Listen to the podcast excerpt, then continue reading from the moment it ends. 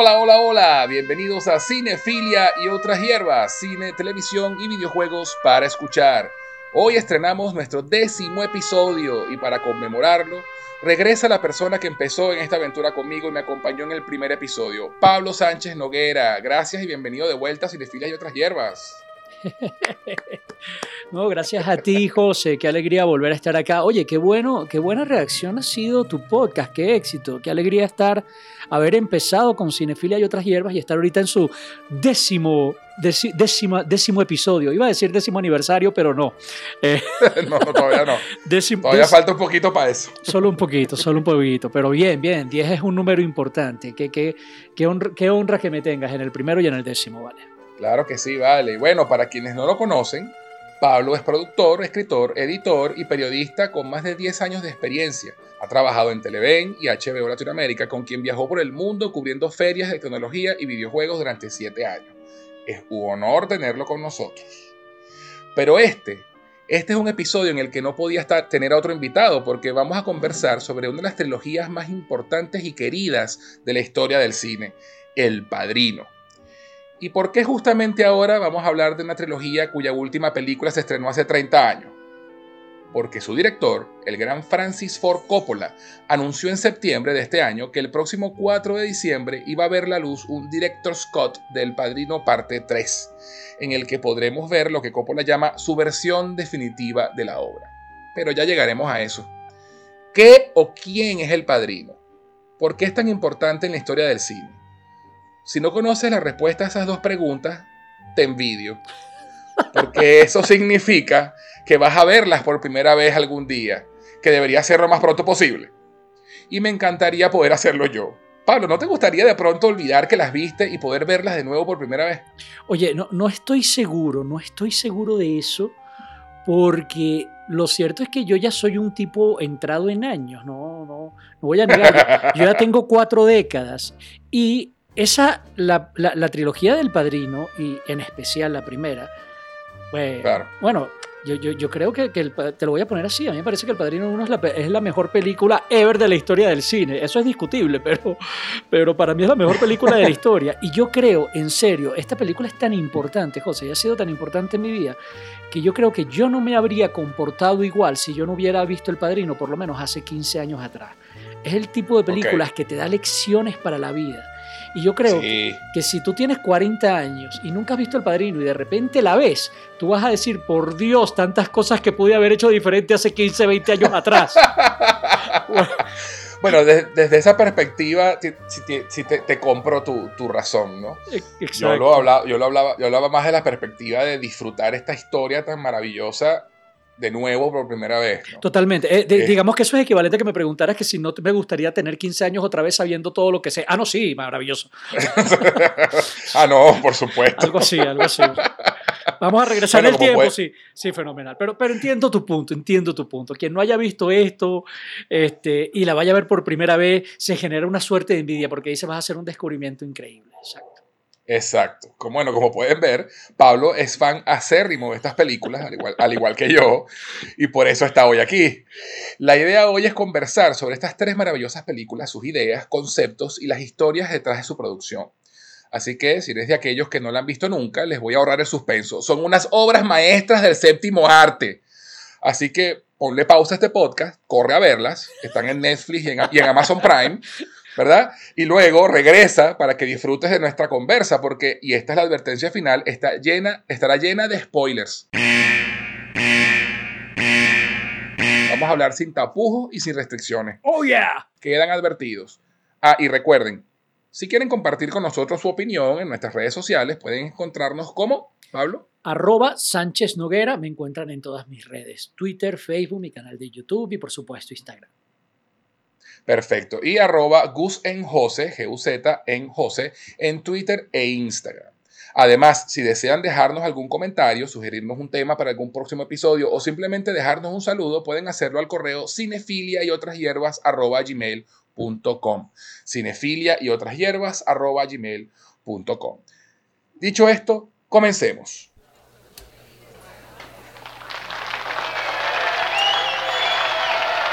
Pero antes, un mensaje de nuestros patrocinantes. ¿Te provoca una taza de té? Te presento a T-Art, una empresa creada para envolver tus sentidos y conectar con tu ser mientras disfrutas de una taza de té. Ganadora del concurso Ideas 2019 con mención especial en el área de negocios, sus productos no contienen azúcar y son 100% naturales. T-Art ofrece diferentes infusiones y aromas, pero hoy te voy a hablar de Coco Art. Disfruta del profundo sabor del cacao venezolano fusionado con el dulce aroma de la canela, el intenso sabor del cardamomo y la nuez moscada, creando una sensación única en tu paladar, endulzada y aromatizada con la belleza y delicadeza de la flor del jazmín. Deja que te envuelvan sus beneficios y propiedades que elevan el sentirse bien por ser un antidepresivo natural, mejorar la digestión y la respiración, lo que ayuda a la salud cardiovascular, aliviando el estrés y la tensión corporal. Puedes obtenerlo en presentación a granel para aquellos que aman infusionar en tetera o en su sobre individual para aquellos que les gusta la practicidad de colocar su bolsita en agua caliente y listo. Para más información y pedidos puedes escribir a somostart.gmail.com Síguelos en Instagram, arroba somos Art. Envuelve tu ser con T-Art. Este podcast llega a ustedes por cortesía de LearnSpanishOnlineAcademy.com, tu sitio para aprender español como lengua extranjera. Si tienes amigos o familiares que no hablan español pero que deseen aprender el idioma, LearnSpanishOnlineAcademy.com podrán tomar clases con profesores certificados a través de Zoom. LearnSpanishOnlineAcademy.com, tu mejor opción para aprender español. Estamos de vuelta en Cinefilia y otras hierbas con el gran Pablo Sánchez Noguera para hablar de la trilogía de El Padrino. Pablo, cuéntame un poco sobre cómo fue que experimentaste la trilogía del Padrino por primera vez. Tú sabes que yo soy un chico maracayero, uno que ya de chico no tiene nada, ¿no? Este, mentira. soy, un chico de 42 años, de, Maracay. Y, cuando yo era niño, Maracay no era precisamente el sitio más culto del planeta. Ojo, no estoy diciendo que era un lugar de gente ignorante, pero te lo voy a poner así. Cuando yo tenía 12 años, me mandaron a leer un libro de Julio Verne y tuvimos que ir hasta Caracas para conseguir una librería que tuviera un libro de Julio Verne. Entonces, Eso te da idea de cómo era un poquito el acceso a la cultura. ¿Qué hablar, no? De conseguir películas como El Padrino. Mis padres tampoco estaban muy interesados en el séptimo arte. Y además, el punto es que yo crecí sin saber que eso existía. Pero claro, ¿no? Yo crezco, eh, entro en la universidad, voy a la Universidad Central de Venezuela y cuando estoy en la UCB en Caracas, es cuando uno empieza a rodearse de gente muy interesante y conocedora, conocedora de muchos temas, entre ellos el cine. Claro. Y es allí donde, donde conozco al padre. Precisamente en el pasillo de la UCB se vendía cualquier cantidad de, de, películas pirateadas en aquella, en aquella época en DVD, en video El, el famoso pasillo de ingeniería de la UCB. Exactamente, yo estudiaba ingeniería, entonces te imaginarás, pasaba por ahí todos los días. Y por supuesto, y es donde e, esa etapa de mi vida fue muy, muy bonita porque conocí muchísimas cosas que de la cultura universal y de la cultura pop y del cine que, que, no sabía que existían, desde El Señor de los Anillos hasta precisamente mm. las obras de Francis Ford Coppola, eh, El Padrino. Y por ahí alguien me comentó sobre El Padrino uno que la película, que la vaina más arrecha el mundo, que hace que hay que ver esto. Y yo, bueno, ¿qué? Vamos a verla. Y Eh, recuerdo que, que, que, la compré, que la vi y fue un momento, wow, o sea, de lo que me había perdido. Exacto. Y, ojo, después entro a trabajar en una librería y discotienda, me compro el libro también de, de Mario Puzo, El, el, primer libro del padrino, una maravilla también de libro que tú dices. de hecho, De hecho y, eso yo creo que no es, no es temprano para mencionarlo. Eh, el Padrino, o sea, normalmente las películas no son mejores que los libros y hay muy pocas excepciones. El Padrino es una de esas. Para mí la película del Padrino supera el libro. Y el libro es casi como leer la película. Hay muy pocas diferencias, pero de eso ya hablaremos más adelante, supongo. Sí, señor. Buenísimo. Bueno, mira, en, mi caso, eh, fue, también, la, también la vi tarde, digamos, en, en el ciclo de vida, ¿no? Eh, un poquito antes que tú, si tú la viste que a tus 20. A, tus 20, a mis 20, a mis 20, empezando mis 20, poco antes de mis 20, por ahí tendría yo. Yo la vi. Entre 18 y 21. Yo la vi a los. Yo creo que la vi a los 17 18. Ah, ok. Y, y fue porque, sí, el hermano de un amigo mío él, eh, eh, tenía un, es cinéfilo y trabaja para televisión y todo esto. Y tenía, me acuerdo, en, su cuarto, en su casa, una biblioteca de, de películas espectacular. Una biblioteca de esas arrechísimas. Y, y él me prestaba películas y me, y me, recomendaba películas. Mira, ¿quieres, mira esta película, ¿sabes? Siempre me recomendaba películas. Cuando la gente eh, coleccionaba DVDs y coleccionaba formato físico. Y, exactamente. Entonces, ¿qué pasa? Yo me había leído el libro. Yo me leí el libro primero. Ay, ¿qué tal? Sí, yo me leí el libro primero. Este, yo sabía obviamente que de la existencia del padrino, pero nunca la había tenido para verla, nunca la, no la tenía. Pues en esa, en esa época, pues en nuestras juventudes no, no, no era fácil acceder a, a películas, tenías que conseguirlas en físico o, o agarrarlas en Venevisión, en cine millonario, ojo, cosa de esa. Ah, que aquí entre nos y sin desmerecer a los actores de doblaje, ¿no? Porque tú sabes que, mm. tú sabes que yo soy de los que defienden a veces el doblaje y digo, por ejemplo, que el doblaje en español latino de Los Simpsons es mejor que las voces originales en inglés, pero chamo, ver el... Hay, hay sus excepciones, ¿verdad? Sí, ver El Padrino doblada es hacerte un daño. Nunca la he visto doblada, la verdad. En serio, sí. pero, pero ver, y, qué bueno, qué bien que lo has hecho, pero ver el padrino doblada es como tener una botella de swing y bebértela con Coca-Cola. Marico, no. ¡No! ¡La estás cagando! Exacto, exacto. Con el perdón de las palabrotas, pero es que no se puede decir de otra manera. No, no, no. Tú no puedes ver el padrino doblada. Y en Venevisión tenías que verla doblada, conchale. Exacto, no había opción. Este, no, y además este fue, fue una anomalía porque en, el caso de dos clásicos, que fue El Padrino y Tiburón, yo me leí los libros primero, antes de ver las películas. Este, y me leí el libro primero porque, bueno, un, eh, un tío tenía el libro en, su biblioteca y me lo prestó. Yo, había, yo sabía que existía el libro El Padrino, y me gustaba leer, todavía me gusta, y entonces, bueno, lo leí. Después que me leo el libro y me doy cuenta que es una maravilla, dijo, yo tengo que ver la película. Entonces recurro a este, a, este amigo mío y le, y le, digo, coño, préstame las películas del padrino. Entonces, bueno, me prestó la primera y cuando me la traigas te doy la segunda y así va. Y así fue que las vi, pues en VHS. este, en VHS eh, a los 17 años. Y sí, o sea, fue un, fue un mind blown, o sea, me voló la cabeza la primera película. La segunda película me costó un poquito más entenderla, la primera vez que la vi que tiene una narrativa un poquito más compleja. Eh, y, si lo prestas atención te puedes perder. Este, y, vi las tres películas como en una semana. Y de verdad, o sea, me convertí en un fan. Pues. De hecho, yo tengo un amigo, yo tengo un amigo que se llama Arturo, que le mando un gran saludo si nos está escuchando, que eh, para él el padrino es una forma de vida. Él duerme no, en serio, él duerme con el libro del padrino en su cómoda al lado de su cama. Como la Biblia, como si fuera la Biblia. Ok. O sea, y, es, y, está, y es, creo que es más fan que tú y yo juntos. este, y, conversar sobre el padrino, pues siempre ha sido muy sabroso porque realmente es una película que, como tú bien dijiste hace un rato, te da muchas lecciones de vida. Sí. Y por, como detalle adicional, y, hablando de eso, de, que te da muchas lecciones de vida, Pablo y yo decidimos hacer un top 5 de frases célebres de cada película, porque estas películas son muy citables. Tiene, eh, tiene muchas frases impactantes y divertidas y, y, importantes. Entonces, y lo haremos cuando terminemos de hablar de cada película. ¿Se entendió? Ok. este, hablamos de la primera película y después terminamos, antes de empezar a hablar de la segunda, hacemos nuestro top 5 de, frases para mantenernos en tópico.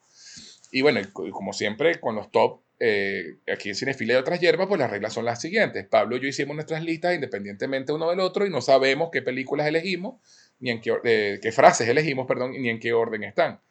Empezamos con el número 5 de Pablo, si, el que, si la que él eligió como 5 yo la tengo en otro ranking, hablamos de ella en ese momento, a menos que esté en el top 3 y así sucesivamente. Entonces, bueno, ¿todo claro? Perfecto. Entonces, Pablo, el padrino 1, háblame. I have but one heart, this heart I bring you. I have but one heart to share ¿Qué puedo decirte yo del Padrino 1, chico? Yo, para empezar, eh, quería comentarte que a mí también me pasó lo mismo que a ti, que el Padrino 2 la tuve que ver varias veces para decir que la entendí por completo. Al principio me confundí un poco. Sí. Pero igualito es una película grandiosa. Lo interesante de la 1 es lo, entre comillas, genial que es en su simplicidad. Es una cosa... Mm. Yo digo que el Padrino 1 es Apple, chico. Porque es una cosa increíblemente compleja que se ve sencilla y, ¿sabes? y que capta desde el primer momento. Y solo cuando la vuelves a ver y la vuelves a ver y la vuelves a ver, te das cuenta de los pequeños detalles y de las inmensas y maravillosas complejidades que tiene. Sí.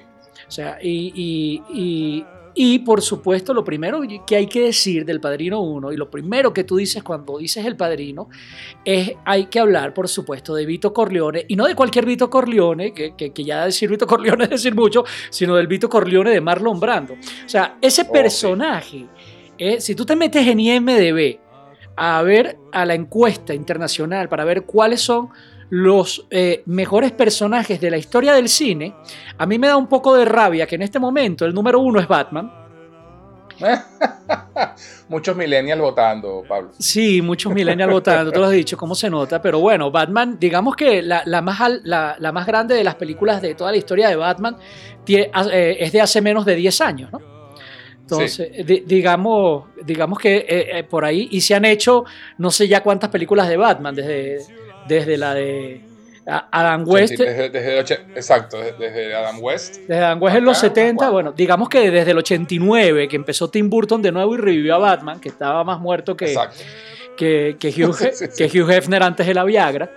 Este, y, y Tim Burton revivió al personaje este, se ha hecho un montón de películas de Batman y se han puesto de moda y ha sido cultura pop y todo este rollo. Pero, o sea, quitando todo ese fenómeno y todo ese impulso y las 3.000 películas y los altos presupuestos y todo eso y, y, películas especialmente diseñadas para vender, o sea, porque Batman ha sido un personaje, vamos a estar claros, diseñado para vender con, o sea, superhéroe, etcétera, explosiones, presupuestos, aquello lo han interpretado mil personas, desde gente genial hasta, hasta, hasta, hasta George Clooney, que no voy a decir más nada.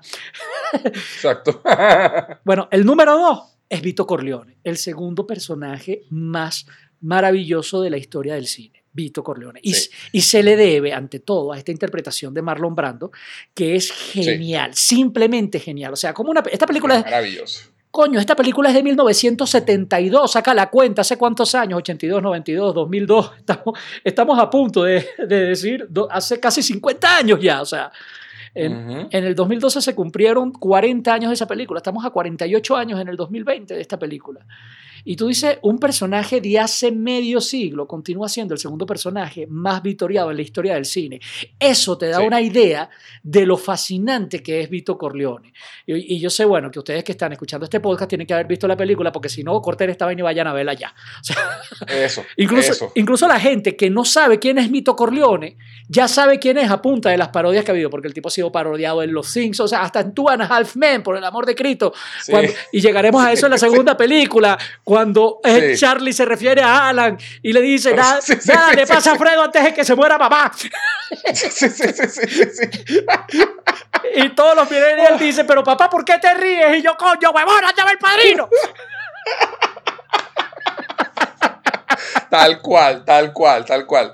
Es increíble el, impacto que tuvo esta película en, la cultura de, Hollywood, en Hollywood en particular, porque eh, es interesante si, si, vemos la producción de la película, que, fue bastante accidentada. Eh, además que el libro salió primero, obviamente, y, fue, fue, un libro bastante popular y fue un libro bastante eh, leído. Entonces los estudios, Paramount tenía los derechos del libro y quería hacer la película, pero entonces hacer la película ambientada en los años 40, como está ambientada la novela, eh, era, más, era más costoso, Paramount quería hacer la película ambientada en los 70, hacerla contemporánea, Coppola tuvo que pelear para que lo dejaran hacer la película en los 40 y hacerla de época, lo que iba a subir el presupuesto, entonces le querían poner condiciones, empezando por Marlon Brando, el estudio no quería que Marlon Brando fuera Vito.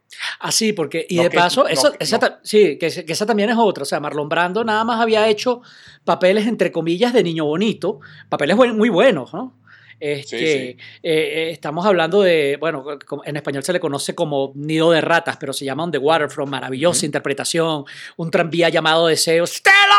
¡Estela! o sea, pero el punto es que Marlon Brando era, tú decías, el Brad Pitt, ¿no? El, sí. Y, yo no sé, qué que Zac yo qué sé. Era el, no sé, DiCaprio, DiCaprio. DiCaprio, DiCaprio, que tú dices, ok, chévere y demás, pero, pero el punto es, con este tipo de viejo de jefe, de abuelo, de jefe de la mafia, le decían a Coppola, pero ¿de cuál fumaste, vale? ¿Cómo se te ocurre meter a y más allá y más, y, más allá de eso, eh, era un actor eh, muy conflictivo. Era, un, tipo intenso y, tenía, y siempre tenía problemas en los rodajes de las películas porque el tipo hacía las cosas como quería. Y bueno, y después Coppola tuvo, parió para poder hacer Apocalipsis Now porque a Marlon Brando le dio una loquera. X, el, tipo, el tipo, en verdad, un tipo complicado y el jefe del estudio en ese momento no quería trabajar con Brando. Y de hecho, Coppola lo dice en un documental muy bueno que, que trae los DVDs de las películas, que el tipo le dijo, mientras yo sea jefe de este estudio, Marlon Brando jamás actuará en esta película. Sí, no, solamente actuó, no, no, solamente Marlon Brando actuó en la película, sino que el tipo siguió siendo jefe del estudio. eso, eso está como para hacer un corte que se voltee la pantalla 48 años después estoy hablando de esto y... sí, tal cual, tal cual.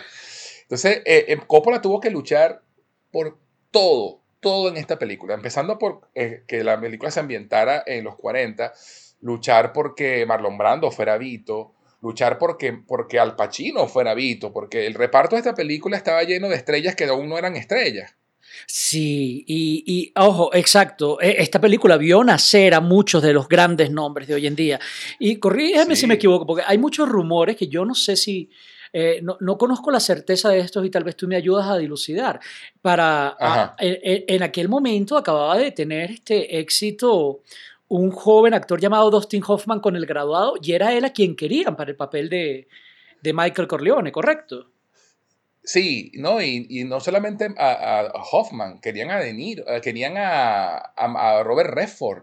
Robert Redford estaba en su época también, sí. Este, porque, entonces, entonces Coppola decía, Robert Redford como un siciliano, ¿en qué cabeza? Sí, bueno, eh, gracias a Dios por Coppola, ¿no? Eh, a Robert Redford le, bailaron muchas cosas. Tú y yo también tenemos que hacer un podcast un día de estos de Stallone porque Robert Redford también iba a ser Rocky. En los estudios lo querían a él. ¿Qué, qué bola como, Gracias a Dios que, que no le una oportunidad a Robert Redford pese a que todos los estudios lo querían. Sí, exacto. O sea, Coppola, y no, tenía mucha experiencia como director hasta ese punto. Creo que había hecho una película o dos películas antes y, y sí, tenía más experiencia como guionista. Y de hecho él coescribe el guion con Mario Puzo, el autor de la novela original.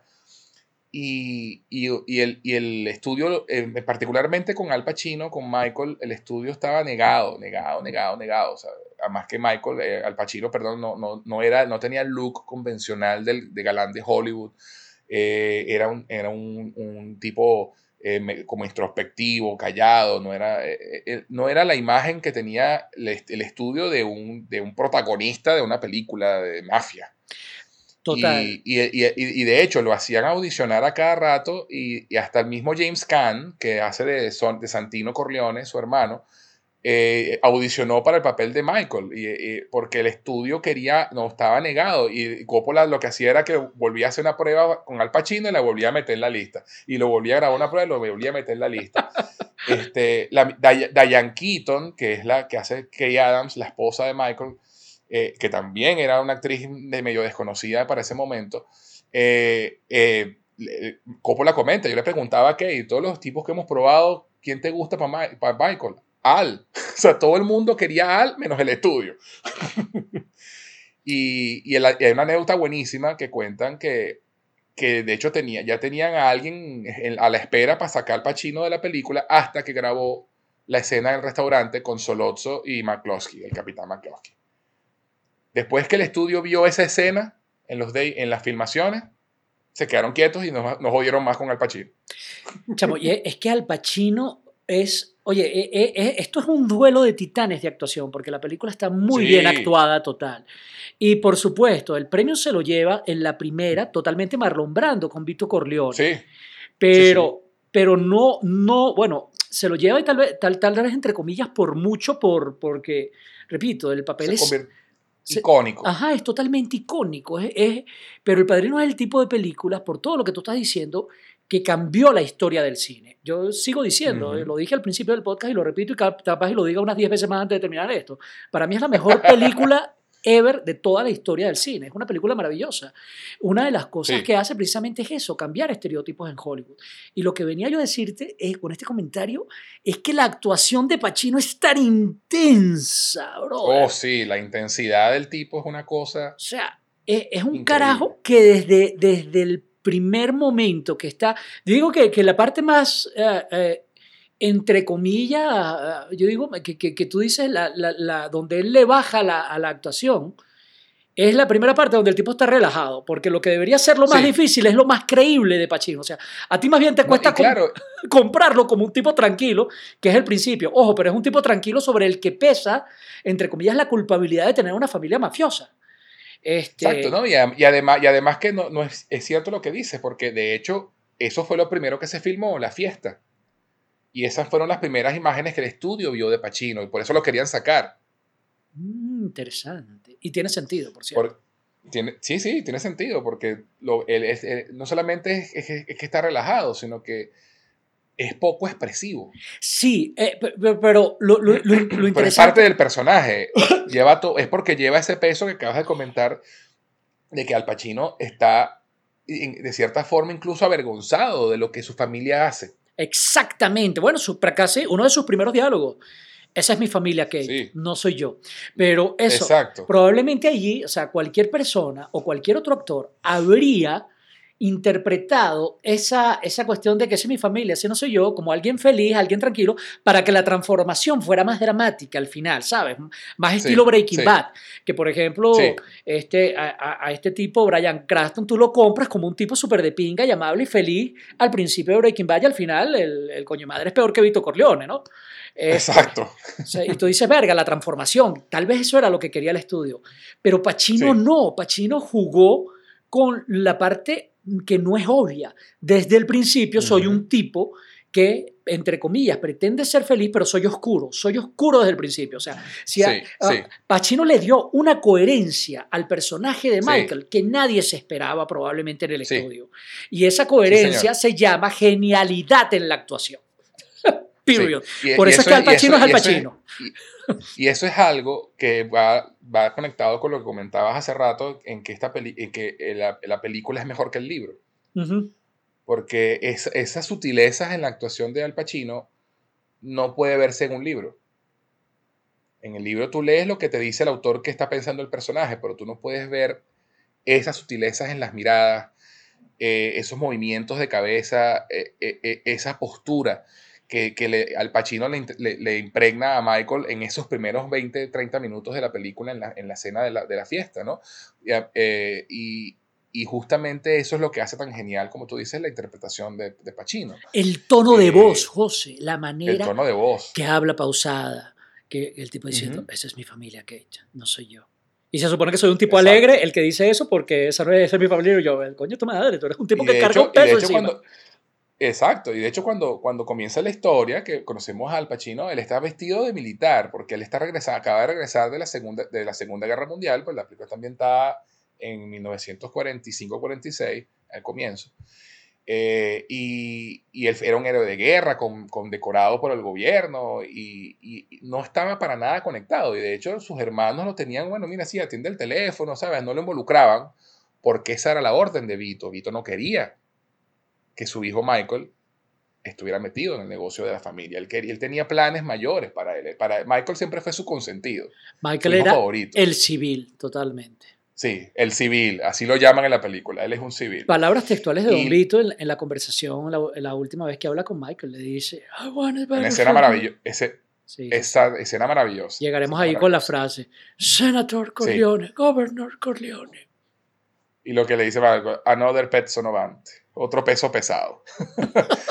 Este, eh, es, una, es un personaje maravilloso el de Michael. Este, lo, que tú dices es que Vito lo eclipsa porque Brando crea un, personaje icónico en su voz, en su, en su aspecto, en la forma en que dice las cosas.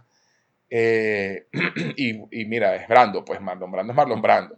Pero cabe acotar que todos y cada uno de los actores de esta película fueron nominados al Oscar.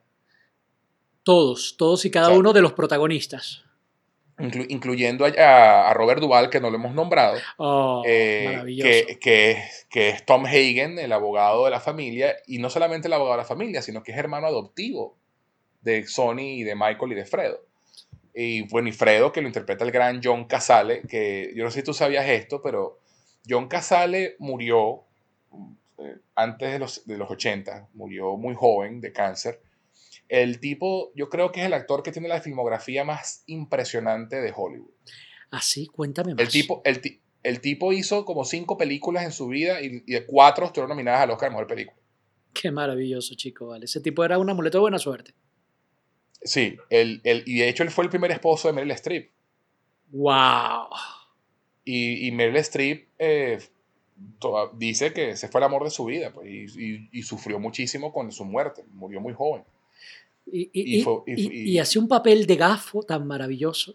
Sí, sí, sí, sí. de, hecho, un actorazo. Yo no sé si tú ves a, este pana, bueno, sí, yo, yo, te conozco, yo sé que tú lo ves, pero yo no sé si tú viste el video del padrino que hace este pana, el de te lo resumo así no vas. Y el tipo, sí, claro. Y es maravilloso lo que él dice del padrino, Fredo, como el hermano bobo. sí, sí, sí, sí, sí. John Casale hace, este, entonces, hace un papel genial. Y es, y es impresionante ver los hermanos y ver las personalidades de cada uno, ¿no? Pues Fredo, como bien dijimos, es el hermano bobo, digamos, vamos a decir, él, es el más sensible de los hermanos.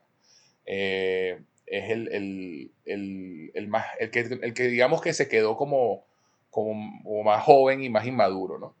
Eh, que es el hermano mayor, es, es, un tipo peleón, alterado, bravucón, este, impaciente.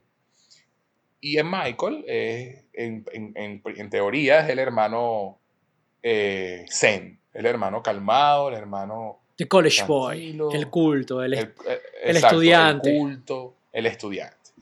Y entonces... El, héroe de guerra, el, tema es, el buen ciudadano. El, buen ciudadano. Entonces el tema es que, claro, Vito es un tipo que combina todo esto, pero sabe manejarlo. Él es sentimental y emotivo, es frío y calculador, y es agresivo cuando tiene que serlo. Tiene, eh, entonces sus hijos como cada uno adoptó una parte de, de, su padre, ¿no? Y es interesante ver cómo, cómo, el mismo Vito decía, eh, que se lo dice a, Tom, porque Tom, eh, además la historia de Tom es buenísima, porque lo, supuestamente Sony, de niño, lo encontró en la calle huérfano y se lo llevó para la casa. ven acá, ven acá, y papá, mira, encontré este carajito aquí en la calle, vamos a adoptarlo. Y papá, dale. Dale. Que también, que también te habla de que Santino tenía un gran corazón, ¿eh? Con todo lo agresivo que era, la agresividad venía precisamente de esa sensibilidad. Y es algo interesante. es un subtexto ahí que se leal Hasta leal, hasta el extremo. Sí, sí, sí. Eh, pero al, claro, el propio perro. Y, Vito, exacto. Vito dijo, bueno, vamos a criarlo, le pagamos la carrera de Derecho y tenemos un abogado para la familia.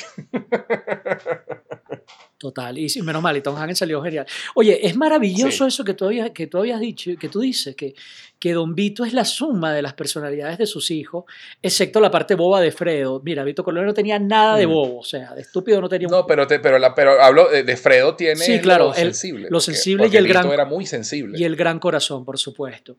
Eh, eh, pero eh, hay otro detalle que es importante mencionar en esta, sobre esta película, José, y es que yo no sé si tú lo sabías y hay que situarse en contexto. ¿no?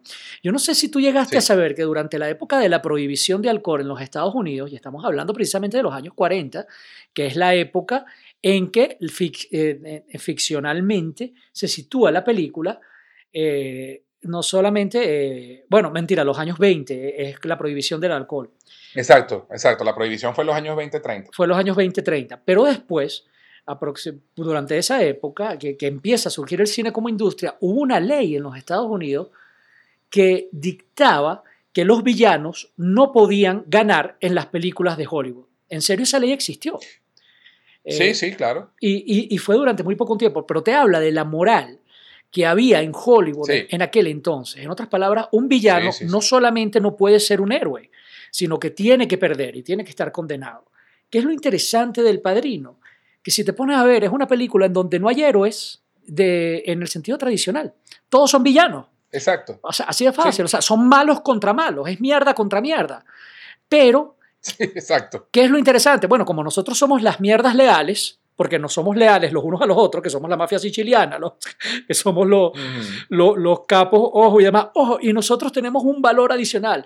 Coño, eh, comerciamos con putas, comerciamos con juego, comerciamos con alcohol y con contrabando y hacemos favores y lavamos dinero, pero no vendemos drogas. Somos racistas, Sí. somos misóginos, que las, las drogas para los negros, que, son animales y ni siquiera tienen alma. Así lo dice una línea de la sí, película, sí, coño. Sí, sí, sí, sí, sí, tal cual. Exacto, pero no le vendemos drogas a los niños ni a la gente blanca. A verga, somos los héroes de pinga. Nosotros somos leales entre nosotros. No, bueno, y, y te- y no, hay- y- y pasamos tiempo con nuestra familia. Ah, bueno, somos de los de pinga. Entonces tú dices, eso, eso cambió No, muy las cosas en Hollywood. Ajá. Sí.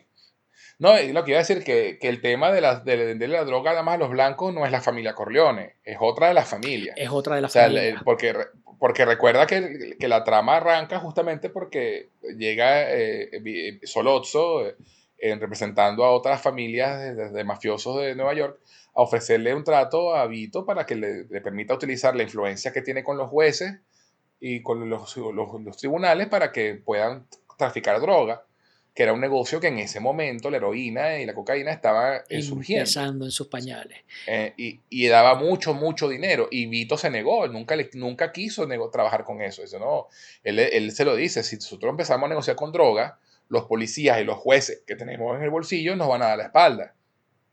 Exacto. eh, Porque ento- nosotros, nosotros negociamos con putas y alcohol que son, y el juego, que son vainas que todo el mundo quiere. que prohíbe la iglesia, pero que bueno, que todo el mundo hace y que no le hace daño a Y nadie. solamente lo...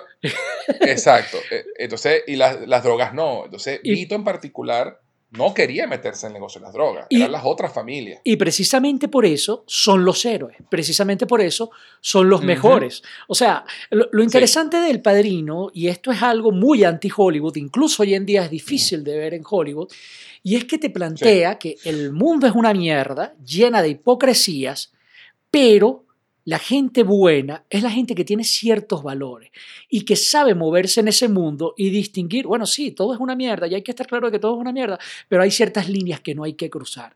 Si tú no cruzas esas líneas, Exacto. tú eres el héroe, aunque seas una mierda como todo lo demás. Y eso es, repito, una cosa muy interesante. Si hoy en día ya de por sí es este, fuerte y es pega y es difícil de aceptar, pues imagínate más todavía en 1972 cuando esta película se estrena por primera vez. Entonces, y Coppola, eh, buscando la forma de contar esta historia de la mejor forma posible, Coppola siendo obviamente un director italiano-americano, y de hecho fue una de las razones por la cual el estudio quiso a, a Coppola, porque querían un director italiano-americano que hiciera la película para, para darle ese feeling étnico, ¿no? De, de entender la cultura. Eh, y Coppola decidió, dijo, mira, la, que, la mejor forma que yo, que yo conozco de contar esta historia es basándola, eh, en- de cierta forma, obviamente, en mi propia familia italiano-americana. Y entonces la película tiene también ese feeling de familia, de, de, de calor familiar, de, de, de cercanía que tienen los italianos y por ende los latinos, y algo que los latinos nos identificamos mucho. Esos festines en las bodas, en los cumpleaños, el afecto Total, entre, entre total. hombres que se, que se abrazan y se besan, entre padres e hijos y hermanos. Y es una, es una cosa que, que, no, que los gringos no tienen. No, total, total. Entonces también, Y- ta- sí. también era algo, algo que, que, que culturalmente tampoco se había visto en una película. Y de hecho, esa, Esa- la- la- manera en que, en que Coppola abre El Padrino te da la sensación en ciertos momentos, José, que tú no estás viendo una película, sino un documental. La manera en que. Tesio baila con la niña poniendo los pies encima de él, la manera eso en que tú me comentabas eh, ante- hace un par de días, en que Mamá Corleone abraza a Carlo, que se está casando con Connie, en su hija. Tú dices, son escenas en donde parece que la gente estuviera disfrutando de la boda en la vida real y una cámara estuviera observando en lugar de estar realmente grabando actores. Sí. Es una película que, que se vende con una credibilidad gigante desde el principio y tú lo has Sí. dicho muy bien, los latinos latinoamericanos nos identificamos increíblemente con ella y los estadounidenses sentían que estaban viendo un mundo que se había develado un velo, ¿sabes? Abierto un telón para ver una parte íntima de un tipo de vida que jamás se había mostrado en el cine. Así es. No, y es impresionante. Eh, Otra escena que también es lo que comentas, una escena que vemos al gordo Clemenza tomando vino desde la, de, la, de la jarra, ¿sabes? Eh, Sí. eh, en plena fiesta porque hace calor. Este, y y- y- y, eh, cuando llega Johnny Fontaine, el, eh, que es el, el ahijado de, de Vito, que es cantante, que obviamente es Frank Sinatra, nada disimulado, este, y, canta en la fiesta, pues, y es típico de que tienes el primo que canta, entonces, ay, canta una canción, Singazón, y la, la mamá Corleone, y la, eh, esa, esa, ese júbilo de familia. Y Coppola lo dice, que para él esas son películas, las películas caseras más caras del mundo. Porque, porque, so- porque son películas que reflejan familia. Sí, Es la historia de una familia en, tres, en dos generaciones. sobre todo la primera. Entonces, La primera es la que más te Sí. parece y sobre todo la escena inicial. Y es una manera excelente, repito, de presentar personajes. Yo creo, o sea, difícilmente hay otra película en el cine que te presente los personajes y sus características mejor que El Padrino en toda la historia del cine. Sí, Nada más la, Sí. la primera toma, Marlon Brando. Y, y- y lo interesante es que la primera toma, el primer diálogo, es de una persona que no aje- Es- ajena, ajena a la familia. ajena a la familia, ¡pero ojo, pero que a partir de los primeros cinco minutos y, y es el momento en donde él pasa a formar parte de la familia.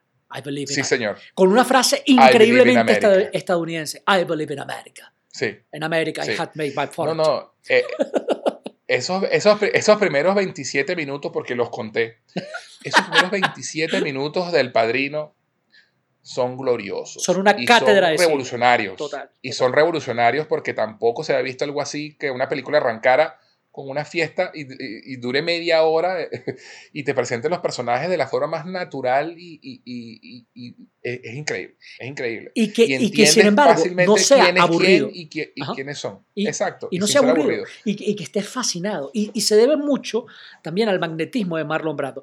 Mira, ha- hay otra leyenda que yo Sí. no sé qué tendrá de cierto esto, que decían que Marlon Brando Ajá. no se aprendía sus líneas y que el tipo puso post-its o notas con sus diálogos en las espaldas de los Sí. actores y debajo de la Sí, mesa. sí, y por eso es que tiene la, la- la- la mirada perdida todo el tiempo. Sí, tal cual. Es una de las cosas de que Marlon Brando era un tipo complicado para trabajar y por eso el estudio no lo quería, porque el tipo hacía cosas como esa. Este, y, y entonces, pero eh, ya para esa época Marlon Brando ya era más o menos una leyenda. Ya era una leyenda, Este, total, o sea, total. Ya, era- ya era una leyenda. Y de hecho, los, los demás actores que estaban empezando, Al Pacino, James Caan, eh, estaban, era también, "Ah, verga, Marlon Brando. y estoy trabajando con Marlon Brando. Estoy impresionado. Marlon Brando era la gran Este, estrella de esa película, sí, sí, sí. Sí, sí. o sea, eh, y de hecho, eh, eh, vendió mucho, que Marlon Brando estuviera en la película, vendió mucho al público, ¿no? De- para que la fuera a ver. Bueno, a- a- Eh, Una anécdota que, que- que probablemente la mayoría de los oyentes sabrán, pero los que no lo, saben, no, no lo sepan, es bueno que lo sepan de una vez para que tengan una idea de lo necio que era Marlon Brando. Él se ganó el Oscar por esa película y, el, y, el, y- Ujú. y el desgraciado no fue a aceptar el Oscar. Mandó una, una, una indígena pues, que, que fue a hablar, aceptó el Oscar en nombre de él, a hablar sobre la manera en que los indígenas estadounidenses estaban siendo maltratados. O sea, así, a ese nivel de necio, de fastidioso, de pedazo de Sí. loco, sí. era el Sí. tipo. Que el pero, qué gran, pero qué gran actor. Sí, no, total, total, total, total, genial. Desde, mira, y, yo, y ciertamente dejó ese, ese, ese personaje icónico en, la- en- la en los anales de la historia del cine y, y inolvidable. ¿Qué ¿Qué ibas a decir? que no, que, que se jodan los millennials, exacto. Marlon Brando, Vito Corleone es mejor que Batman. Y sí, lo dije. Sí, sí. sí. Como actor. Ahorita, como Se superhéroe, tenía gana que Batman. decir y Sí. se dijo. Pero ojo, como superhéroe, Batman es mejor que Vito Corleone. Ok, pero como personaje, Vito Corleone es más interesante que Batman. Y no me jodan. O sea, se ve más, Sí, se ve más sí, creíble. sí. Y, Y cua- y- y- Y cuando hablemos, cuando hablemos del Padrino 2, vamos a, a profundizar en por qué, en qué tan interesante es el personaje de Vito Corleone. Total- Pero, totalmente. este, ajá, ¿qué ibas a decir? ¿Qué ibas a decir? Este, no, y, y la otra cosa es el gato que aparece al principio de la película también fue una improvisación de Marlon Brando. Era un gato que pasaba por el Ah, Sí. estudio y el tipo lo agarró y ya y empezó a hablar así.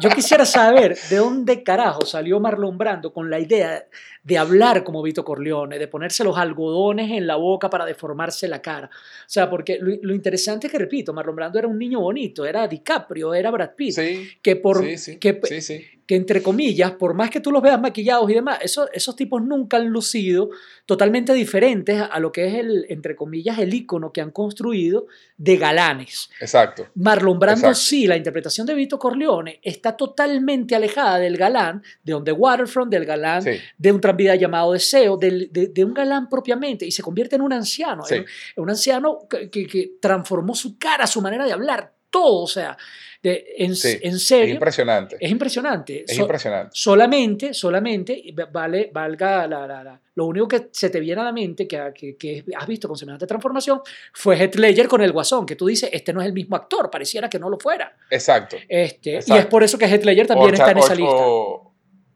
o Charlize Theron en Monster. Charlize Theron en Monster también, es otra cosa que tú dices, wow. Pero Marlon Brando hizo eso y lo hace en el 72. Sí. Eh, no, y lo otro que, te, que, iba a decir de Brando es que el, tipo, eh, lo que comentabas que no sabías por qué, eh, dónde sacó la idea de, los, de meterse los algodones en la boca y, hablar de esa forma. Coppola comenta que el, o el estudio obligó a Coppola a hacerle una prueba, una audición a Brando, ¿no? Como, para, como condición para, para aceptarlo, que hiciera una prueba para ver si, si era el indicado. Entonces, la forma que encontró Coppola de darle la vuelta para que Brando no, no, no se diera cuenta que era una prueba, era, que le estaban haciendo una prueba de cámara, que es lo que llaman cuando van a, o sea, empiezan a crear el personaje para buscar el look. para, no decir, para no decirle que era una audición. Pues si le decía que era una audición, qué necio, qué fastidioso. El, tipo, el tipo, se iba, el tipo iba, iba, a dar una pataleta y se iba a ir a recho. Entonces, el, el, tipo empezó a meterse los algodones en la boca porque él dijo, él dijo que él se imaginaba al tipo como un bulldog a, Vito. Entonces él se mete los algodones en la boca para hincharse los cachetes como un bulldog. Y entonces de ahí viene el, ese look y obviamente la voz. Viene también de ahí. Y, él, y, él, dice, Coppola, que era impresionante ver el video porque era ver cómo el tipo estaba creando el personaje ante sus ojos. Y el tipo estaba maravillado. El tipo dice, agarró, agarró cera, betún de zapatos, se, lo, se aplastó el cabello, se metió los algodones en la boca y empezó Mm. y, y, todos están, y, y, y Coppola dice, yo, me estaba, yo estaba impresionado viendo al tipo creando hábitos ante mis ojos, así, de una. Qué increíble. Esto es la genialidad, la, genialidad de Brando, pues. Que, repito, Brando, Entonces, bueno. Digan lo que digan, Brando, Brando era Brando. Sí. Entonces, esta película, la historia que cuenta esta película, como empezamos a decir hace un rato, es que eh, estas familias, las cinco familias más importantes de, de Estados Unidos, de Nueva York, eh, mafiosas y tal, eh, querían entrar en el negocio de la droga. Bueno, cuatro de ellas, los Corleones no. Pero Vito, que era la, principal, tenía los a policías y jueces en su bolsillo, pues tenía en, su nómina.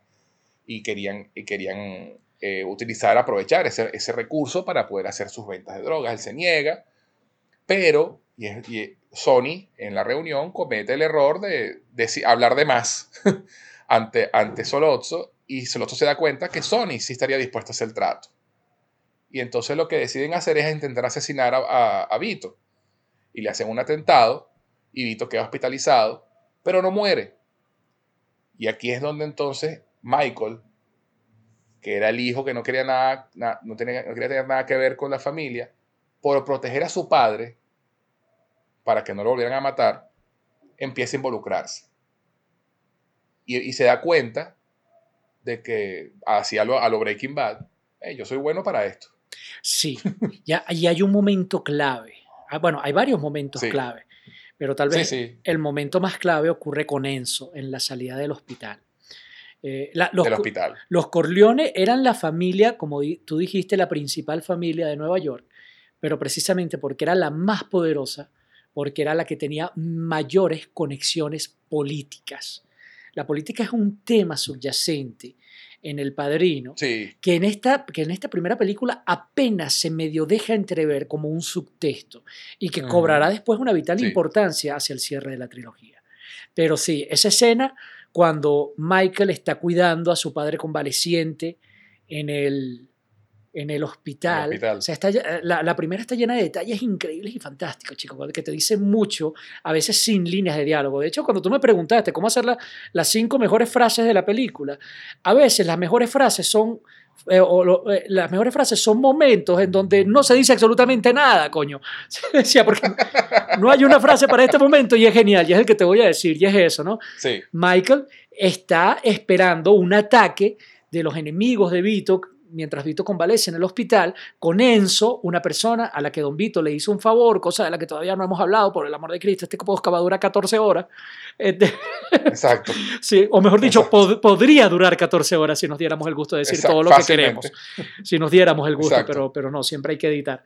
Este, y Enzo le dice a Michael, quiero ayudar. Y yo, bueno, párate aquí, vas a fingir que eres un matón y que aquí estamos tú y yo cuidando a papá. Y cuando se acerca el carro de los otros mafiosos, y esperando que el hospital esté vacío porque los habían desalojado con un policía corrupto, y los tipos ven que están Michael y Enzo en la portada, el carro sigue de frente y Enzo se lleva un cigarrillo temblando con la mano a la boca y Michael, tranquilo, yo te lo enciendo y la mano de Michael está firme como una roca, sin ningún temblor.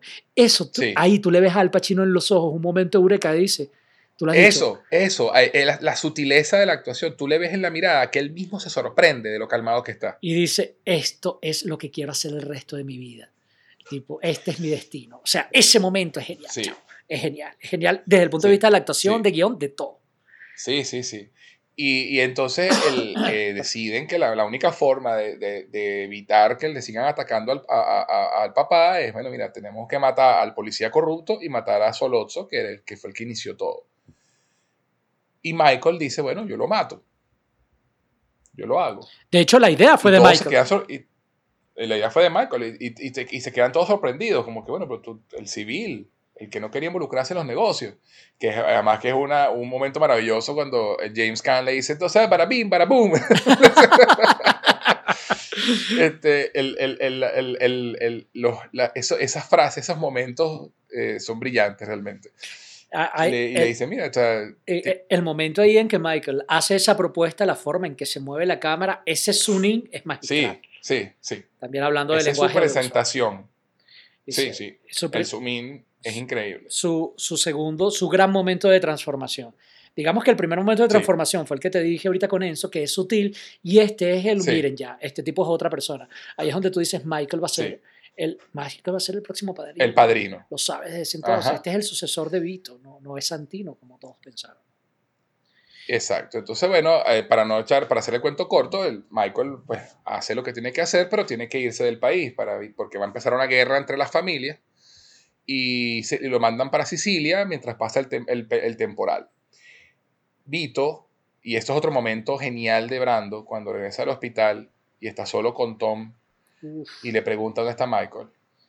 Y él le dice, Michael fue el que mató a Solozzo y a McCloskey. Y la reacción de Brando, de coño de la madre, lo que Ojo. yo no quería. Ojo, y, y el diálogo es, eh, José, la forma en que él pregunta sobre Michael, también es otra cosa increíble, porque lo dice con aquel dolor y es un, yo ya lo sé, yo sé que tú lo sabes, pero necesito que me lo digas. Y dice, Exacto. y dice consigliere mío.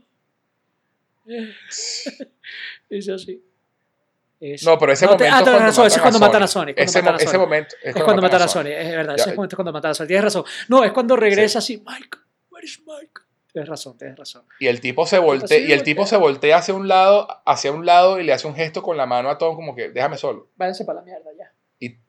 O sea, déjeme, déjame solo. Porque él quería que su hijo fuera el legítimo. Él, él quería que él fuera quien. Él, él pensaba que él iba a ser el que iba a llevar a la familia Corleone al lado de lo legítimo. Al lado, iba- don- que donde no hubiera podredumbre, donde no hubiera corrupción. Exacto, sí, exacto. Entonces, y Al Pacino se va para Sicilia y aquí, y aquí es donde empieza la segunda parte de la película, ¿no? El Segundo segundo acto, digamos, de la película. Y donde escuchamos por primera vez el tema icónico de la película.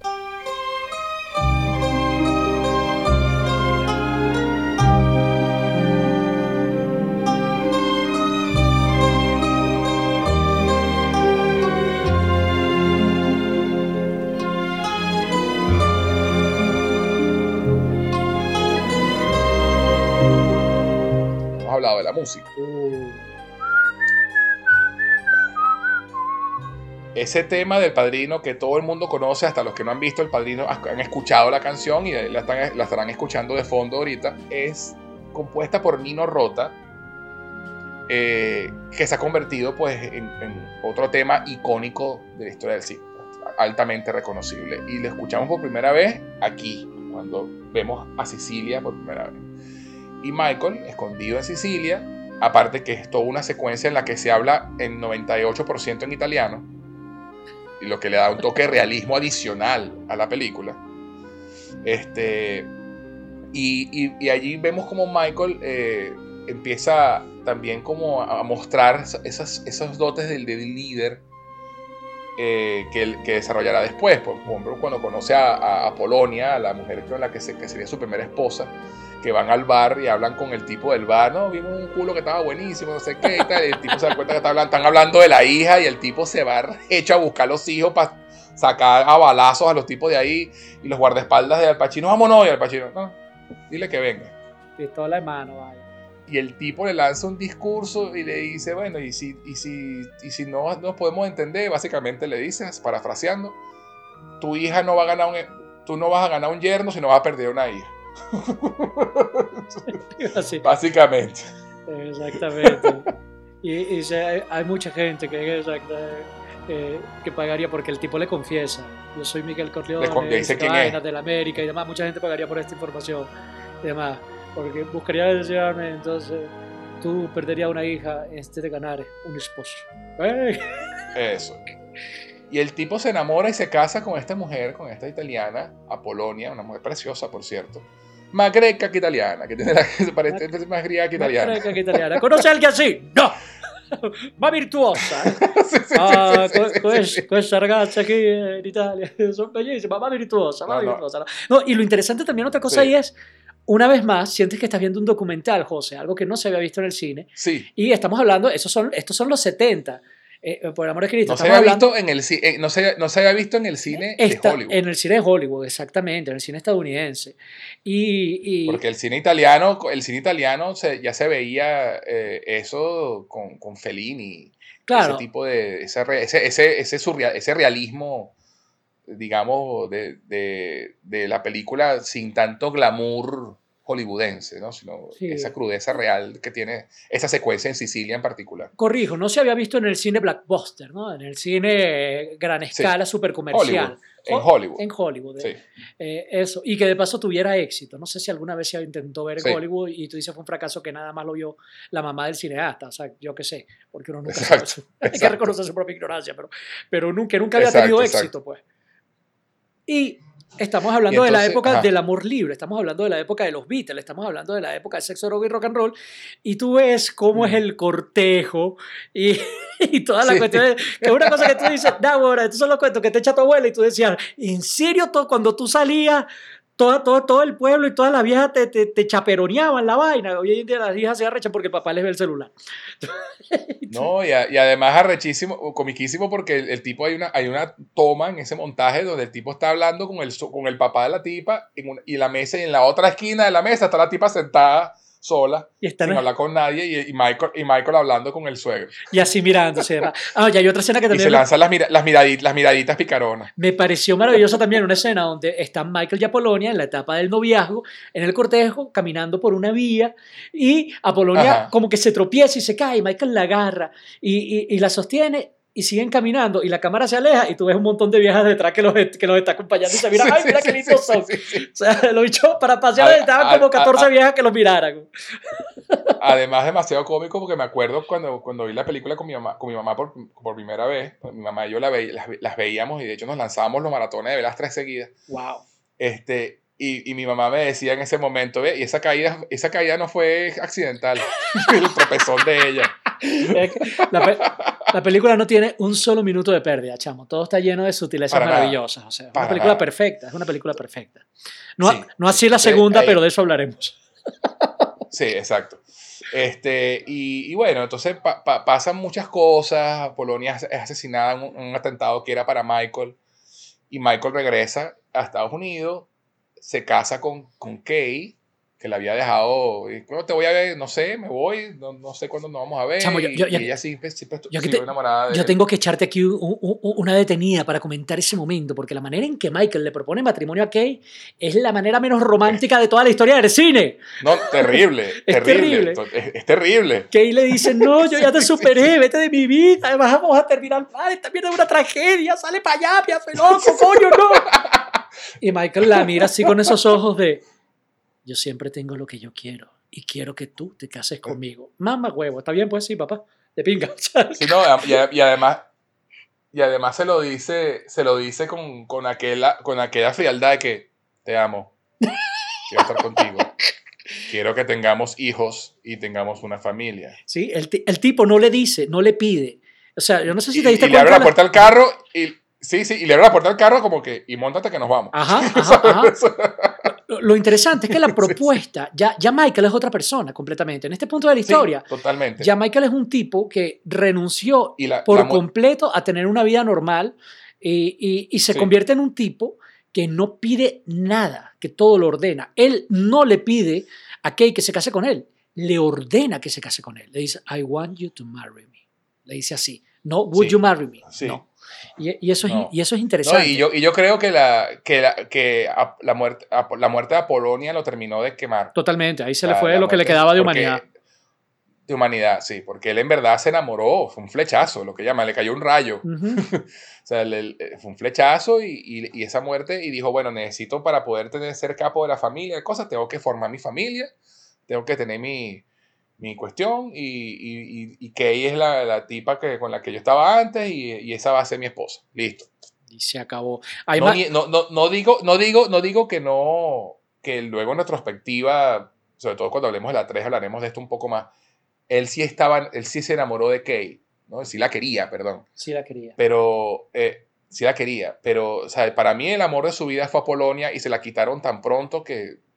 Ma- o sea, Michael aprendió. algo se le apagó por dentro. Sí, algo se le acabó. Mi- Michael aprendió que incluso en el amor la inocencia es dañina. Este, Sí. y, es, y es un personaje que vive con esa, con esa, con, con- con esa cruz Sí. encima, que tú puedes amar, Sí. y está bien amar, pero no puedes ser un tonto. Y Michael pues, se pasa toda la Exacto. vida precisamente evitando ser un tonto, ¿no? evitándose, eh, tratando de ser mejor que, que los demás, estar siempre un paso adelante. Y lo arrecho es que lo logra, ¿no? Exacto. Pero bueno. Sí, y lo, y, lo logra a costa de su alma, a un, básicamente. a un precio muy alto, exactamente. a un precio muy alto. Este, y entonces, bueno, eh, para resumir, el regreso de Michael eh, está precedido por una escena fantástica en la que Vito se reúne con los jefes de las cinco familias, que yo no sé si esa es mi escena favorita de la película o no, pero amo esa escena, Uf, este, donde, donde negocian la- y la, y la conclusión es, bueno, ok, vamos a parar esto, ya mat- ma- porque matan a Sony. eh, matan a, a Sony, entonces matan al hijo del otro. Entonces, porque Sony murió, había matado al hijo de Tataglia, que Tataglia, Eh, Tartaglia, exactamente. exactamente, que era, en ese momento no lo sabíamos, pero Tataglia está apadrinado por los Barcini. Entonces Sony al matar al hijo de. Tataglia, los Tataglia matan a Sony y lo ahí es donde entra la escena que yo tuve el laxus hace rato, que sí, que, Ah. que el tipo todavía Vito convaleciente le llega a Tom Hagen y le dice, consigliere mío, mi mujer está Mm. llorando, dime lo que todo el mundo ya sabe y que yo necesito saber. Yo te lo iba a decir, pa, pero, pero necesitabas un trago. Sí, ya tomaste tu trago, di- dime. Y el tipo, bueno, mataron a Sony. Y el tipo, no, no, no quiero venganza, no quiero nada. Sí, Organiza una reunión. Esto se termina aquí. bueno, esa. Y es ahí donde Sí. es- no, esa y- y es- es- ese momento es genial porque te habla también del genio político de Marlon sí, Brando. Sí, sí, sí, sí, o sí. sea, por- eh, eh, ese No, tipo y es el que hace además falta, es- perdón, en la mesa de la unidad, ya me cayó. Ah, Eso, tal cual. No, este, el, y además ese, ese- esa persona con la que empieza la película, I Believe in America, creo en América, eh, eh, esa persona era un, un director de, fune- de una funeraria. Y, está- Buonasera. y entonces, Bonacera. este, Bonacera, ese momento cuando, cuando le lleva el cadáver de Sony y le dice, yo no quiero que su madre lo vea así. Y, y luego lo destapa y ves el dolor en la cara de Vito y dice, mira cómo masacraron a mi muchacho. O sea, Look what they no, did with my Entonces el tipo dice, bueno, mira, yo no quiero más guerra, y quiero que regrese mi otro hijo, porque es mi hijo favorito, que así es sencillo, y eh, todos los padres, todos los padres tienen un hijo favorito. Y el que diga que no está diciendo mentira. no, e, esa, sí, lo dice este, porque eres hijo único y te puedes dar el lujo de decir eso. Este no, no, lo, bueno, lo digo, lo digo porque es verdad. Lo digo porque es verdad. Este, Qué risa. Y, yo, no, yo, soy hijo único, yo soy hijo, yo tengo un medio hermano, así que tampoco tan único no soy. Ok, ok, ok, te estoy echando vaina. Mira, este, no, no, no, yo sé, yo sé. Pero lo, lo genial también de esa escena eh, es, es, como el, el, tipo dice, se reúne a la familia, ¿no? A, pero a, los, a las cinco cabezas, a las cinco familias. Y el tipo renuncia allí a su a, a, a la venganza y Tataglia, a la venganza. Y, y Tataglia le, le dice, bueno, ¿cómo te...? Básicamente le dijo, sí, mamá huevo, vas a renunciar así como así. Y es cuando Vito Corleone establece su credibilidad. Y le dice, I have selfish reasons. Tengo razones egoístas. Tengo un hijo que tuvo que irse y quiero que regrese. Exacto. Pero soy un hombre supersticioso. I'm a superstitious man. y si algo le pasa a mi hijo, y si se ahorca en su celda, o lo arresta un policía, o tiene un accidente, o le cae un rayo. Sí. Sí, sí, sí, Muy eh, sutil. El tipo así directo. Entonces, allí sí que voy a culpar a algunos de los que están acá. y ahí, sí va a caer el trueno en esta Exacto, me, me, voy a vengar. Y en otras palabras, les dice: Bueno, vamos a hacer una cosa. Aquí me toca vengarme a mí. Yo no me voy a vengar, pero me traigo a Michael y eso sí, ustedes me lo respetan. Y mientras yo esté vivo, no he de ser yo quien quebrante la paz que firmamos hoy acá. Y todos caen en cuenta y dicen, ok, a cualquier persona se puede matar. Michael es un tipo, entre comillas, inocente. Es un civil que cometió la, eh, su único acto de maldad una sola vez, que fue cuando mató a Soloso y a este tipo. Es un tipo inofensivo. Dale, sí va. Tú, tu hijo puede regresar. es su rehén. No pasa nada. Vamos a echarle bola. Pues regresa. Y de pinca. Y no hay peo. Y todos así felices. Y es el genio político de Marlon Brando allí. Una genialidad, es una genialidad de negociación. Sí, sí lo es. Y regresa a ser el jefe de la familia, porque ya Vito está más viejo, está, todavía está enfermito después del, atentado. Y entonces Michael empieza a hacer cambios y empieza a hacer cosas. Eh, saca a Tom como consiglieri, como consejero de, la familia y pone a su papá. Y dice, ¿quién es mejor consejero que mi papá? Tom está afuera. Y es donde vemos que una de las diferencias más grandes entre Michael como Don y Vito. Michael es tan frío y tan crudo que no, no, no, no tiene tacto para manejar las situaciones, cosa que Vito siempre tuvo.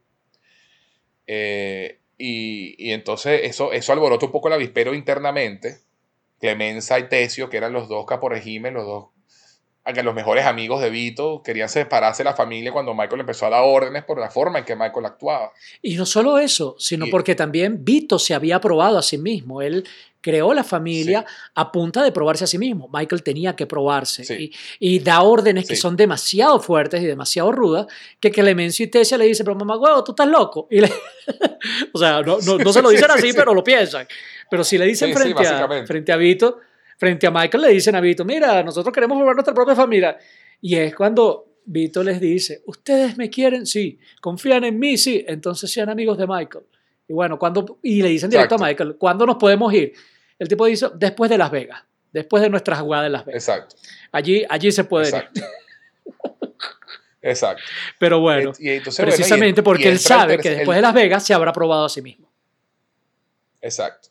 No, y entonces ahí viene el tercer acto de la historia, que, empieza con la muerte de Vito. Vito muere con una, una, muerte muy honorable, jugando con su nieto, en una escena que fue 100% improvisada, por cierto.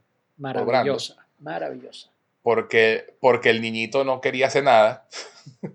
no hallaban que, no, lograban que el, que, el, carajito hiciera lo que pensaban que iban a hacer y Marlon Brando empezó a hacer vainas para, para entretenerlo.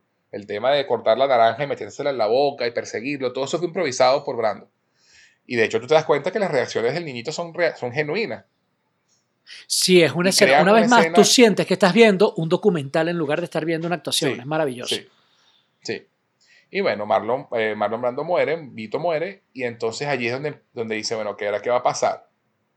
¿Qué va a pasar? Que me van a asesinar. Porque, y de hecho, es, esa escena maravillosa que comentaba, comentabas en un principio, donde Brando y Pacino conversan, y, y, el, y Brando le confiesa, pues que yo no quería esto para ti. Pero le advierte, alguien de adentro de la familia va a venirte a proponer una reunión con, Tata, con Barcini, con Tataglia, y esa persona es un traidor, porque en esa reunión te van a asesinar. Brando lo tenía clarísimo. Yo creo que esa es mi escena favorita de toda la película, te lo digo. Esa conversación me parece e, tan honesta y tan maravillosa. es hermosa. Y esa escena no está en el libro y fue creada específicamente para la película. De las pocas diferencias, que no hemos hablado de las diferencias entre el libro y la película, que hay unas cuantas y esa es una, pero no nos vamos a extender en esos detalles. Exacto. este, este en el libro, sobre todo, para decirlo rapidito, eh, explayan bastante sobre personajes secundarios y terciarios que, real, que realmente no tienen nada que ver con la historia principal, pero nos enteramos de sus vidas, pues. Sí, este ya, ya, hay algunos detalles adicionales que, bueno, ya tú y yo lo hemos conversado otras veces. Por ejemplo, Luca Brasi queda muy claro en el libro la importancia y la fuerza que tiene, y lo agresivo y, mm. y lo perro fiel, matón que es, y lo peligroso que era para todas las familias. Mientras que en la película apenas tú lo ves como un tipo que más bien parece que tuviera Asperger, tartamudo. Y sí, sí, sí, sí. Que, que, si bien se ve como grandote, parece un grande bobo, no un tipo intimidante.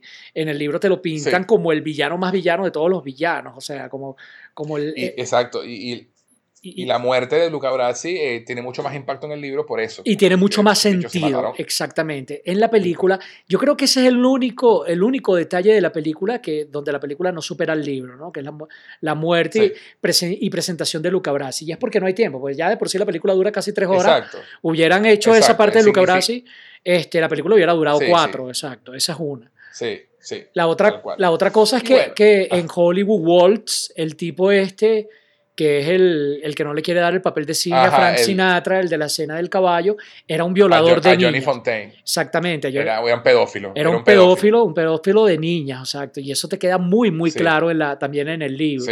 Ojo, no desde el punto de vista pornográfico.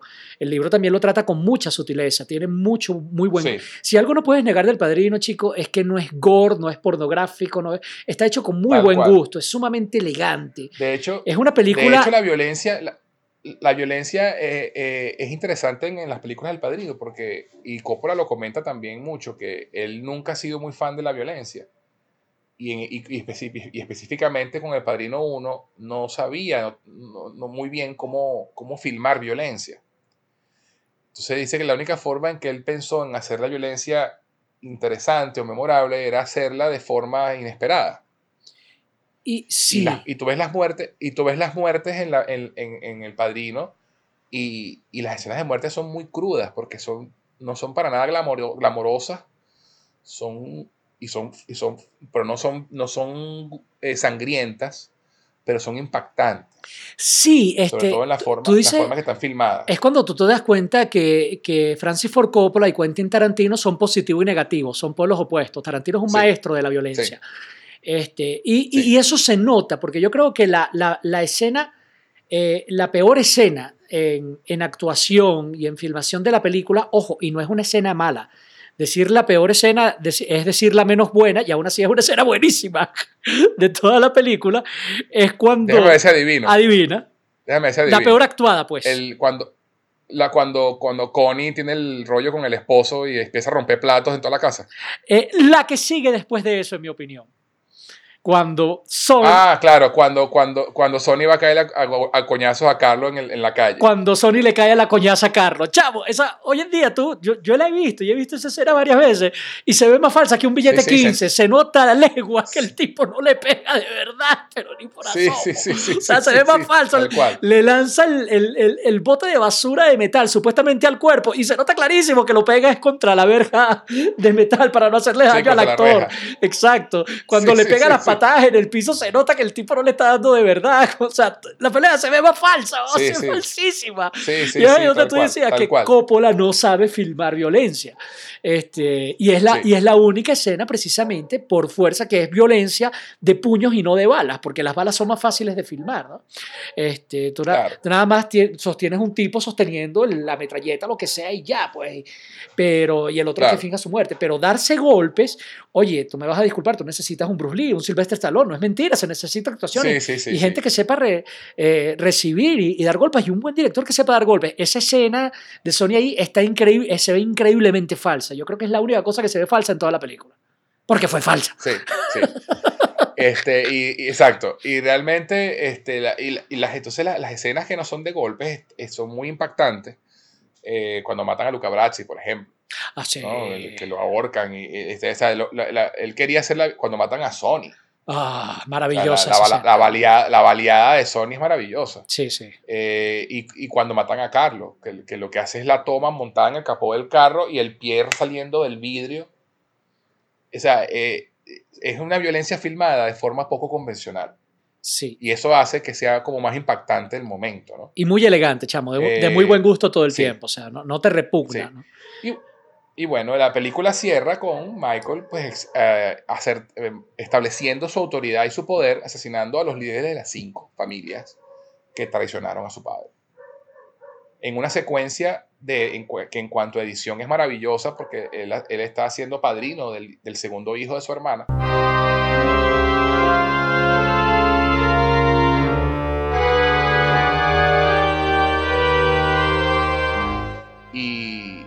Y mientras él está siendo eh, dentro de la iglesia, renunciando a Satanás y a sus obras, al mismo tiempo se interconecta con todos sus, sus, capos asesinando a los jefes de las cinco familias.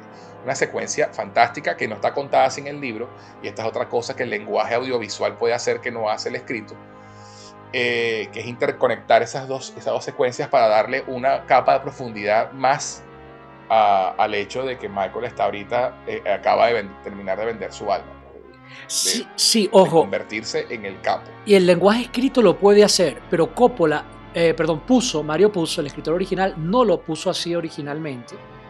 Y, Sí, obviamente. y Francis Ford Coppola lo superó a él en el, en el lenguaje audiovisual, superó al texto. Es por eso es que, que te digo, eh, exacto, que coincidimos, ¿no? que esta película supera al libro. Pues, si bien el lenguaje Sí, escrito lo pudo haber hecho, pero es la visión del director lo que o hizo sea, que se el- superara la lo historia. que a, lo que, Claro. a lo que me refiero con que el lenguaje, con el lenguaje escrito no, no, no pudiera haber logrado el mismo efecto. No, total. O sea, porque total, no es lo mismo escribir.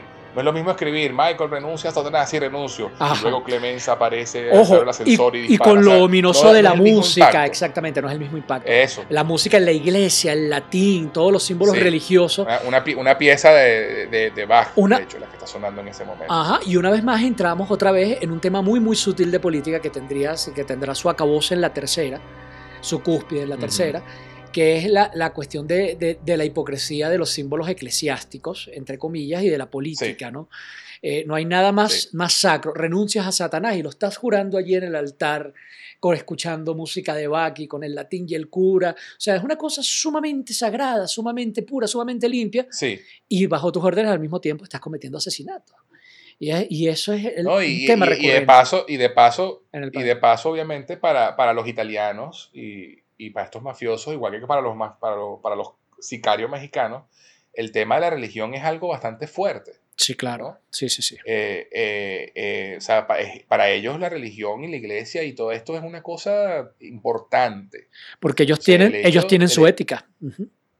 Y, y su, no, y tienen ese, ese y tienen un honor entre ellos y una cuestión que respetan mucho, ¿no? Entonces, eh, eh, esa dicotomía de, ver a, a Michael dentro de la iglesia, dentro del templo, jurando por Dios renunciar a Satanás y a sus obras, y al mismo tiempo bajo sus órdenes están asesinando personas, eh, es, muy, es muy impactante, muy, muy impactante. Eh, y bueno, y la película termina con lo que para mí es la mejor escena final de una película ever. Pues, es- sí. O sea, Eh, el- es discutible, el- pero es el- una gran escena final. No, no, no, bueno, no digamos la escena, la última toma. Sí, es una toma maravillosa. es A una lo, toma- a lo que, a, lo, a lo que me refiero. Súper icónica Este, también, porque- parodiada mil veces otra vez Sí. en la cultura pop. Sí, sí. Pero es impresionante porque, claro, Connie sí sabe, se, en- se da cuenta inmediatamente de que fue Michael porque asesinó a su esposo. Porque nos enteramos que el esposo golpeó a, la, a Connie para que para, alborotar a Sony, para que fuera a caerle a coñazos y lo pudieran emboscar. Todo, fue una trampa. Entonces, porque a, a Carlos, como era un pobre huevón, no lo, no lo involucraron nunca en la familia y eso le- lo tenía resentido. Entonces, so- Connie va a reclamarle a Michael a su oficina al final, me mataste a mi esposo, no sé qué. Con, además que Connie es otro personaje que tiene un cambio impresionante a través de las tres películas. Este, y hablaremos de ella, sobre todo en Parino 3. Te lo resumo Pero así nomás, lo dijo así cuando presentaba a los personajes. Fredo, como el hijo bobo, Sí. Cory, como la que no hace nada hasta la tercera película. Sí, sí, ese padre es genial, ese padre es genial. Eh, sí lo es, sí lo es. Y entonces eh, ella le arma ese peo a Michael y, y está Kay ahí, su esposa. Y Michael le dice, está histérica, llévensela, cálmate. Y Kay lo mira y le pregunta, pero es verdad, y dice, no me pregunte de mi negocio. Pero es verdad, que no me pregunte de mi negocio. Pero de, bueno, ok, te voy a dejar, pregúntame esta vez. Pues. ¿Es verdad? No.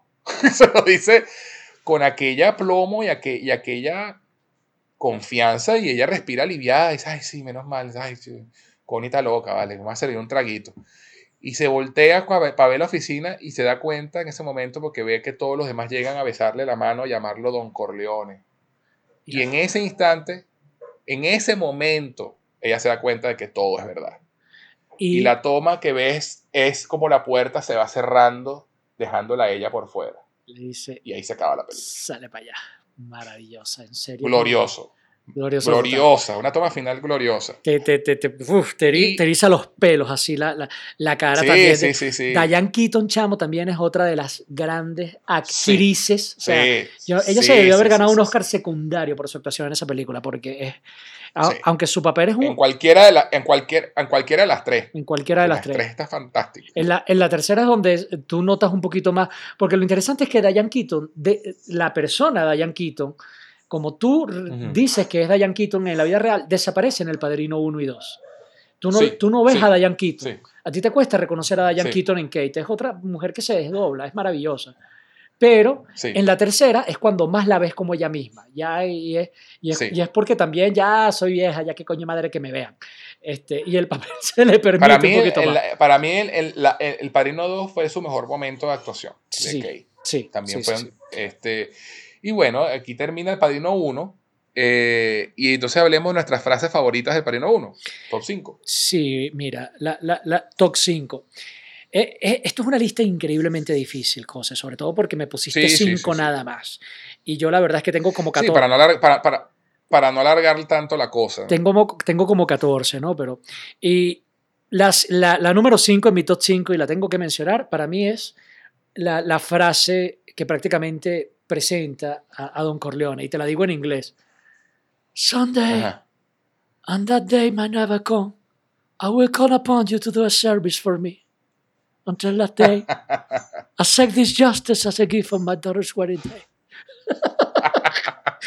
¡Qué frase tan buena! Pero, pero, pero- ¡Qué frase tan tra- buena! tradúcela para, tradúcela para sí. los que no hablan inglés de nuestros oyentes. Claro. ¿vale? que dice, algún día, y puede que ese día nunca llegue, yo te pediré que hagas un servicio para mí, o que me hagas, hasta ese día acepta este acto de justicia como un regalo en el día de la boda de mi hija. Yo te pediré un favor, lo Sí. traducen en español, la traducción pa- pa- pa- popular es un favor, un día, y puede que ese día Sí. nunca llegue, yo te pediré un favor porque te estoy haciendo un favor. Y yo te digo, esta frase es de número Exacto. 5, José, y te lo tengo que decir porque mi papá, que jamás vio El Padrino, en serio, mi papá no sabía nada del séptimo arte, Wow. En serio, sí, ¿no? Mi, mi viejo era un tipo muy, muy dado a, a las noticias, muy dado a seguir la política, muy dado a persona, a seguir, eh, er- era un tipo muy serio, ¿no? Muy, muy vieja escuela. Ok. A él no le preocupaba para nada la farándula y respetaba el arte, pero no lo seguía. Eh, y, y era un tipo muy, muy sabio. En paz descanse, mi viejo sabía muchísimo, sabía muchísimo de la vida y era un tipo sumamente inteligente. Yo a papá lo tengo en, en paz descanse como una persona que fue muy sabia en la vida y aprendió mucho. Y él me dijo una frase a mí. Paz descanse. Paz descanse, sí. Cuando yo era adolescente, papá me dijo a mí una vez una cosa que yo jamás he olvidado, José, y coincide con esto.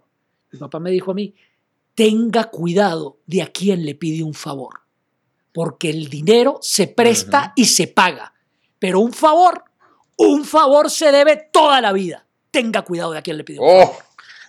¡Qué frase! Eso me lo dijo mi papá. Ya.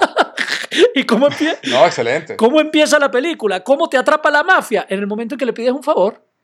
Estás jodido para toda tu Así vida. O sea, eh, Así es. entonces, eh, esta- Y de hecho es buenísimo, acu- porque me acuerdo, perdón que te interrumpa, pero es que me acuerdo que en el, en el libro, cuando pasa ese momento, te- te- el, el texto te, te revela lo que piensa Bonacera, ¿no? Y él dice, verga, ¿en qué peor me estoy metiendo? Ujú, ¿Sabes?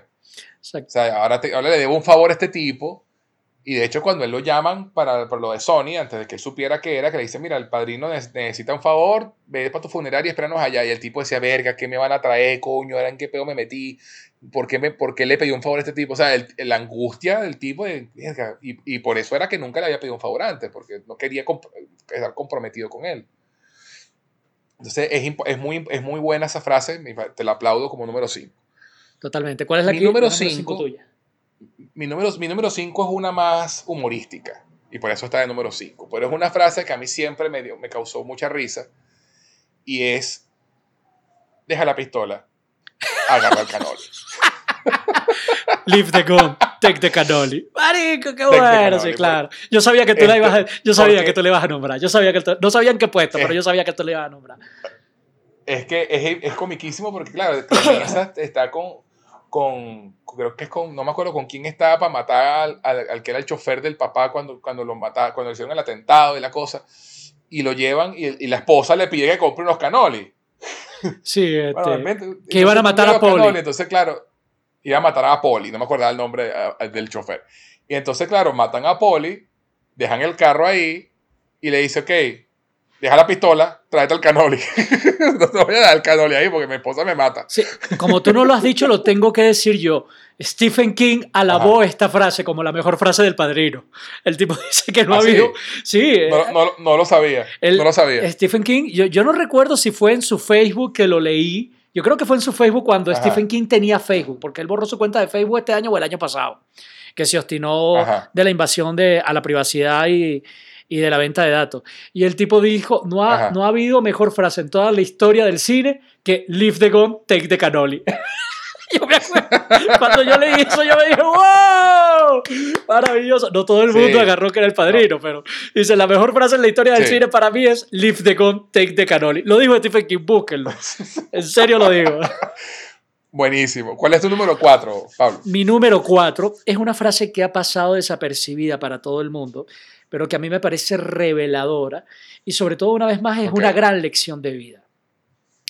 Y es cuando precisamente al inicio de la película Bonacera le pide a Don Corleone todo este problema, que a su hija la atacaron, le pide justicia, etcétera y demás, y, y le pide que mate a los tipos que malograron a su hija. Y Don Corleone le dice, Ajá. eso no es justicia, tu hija está viva, entonces hazlo sufrir como ellos sufran. Oh, y bueno, pasar el cuento corto, al final le dice que sí, todo este rollo.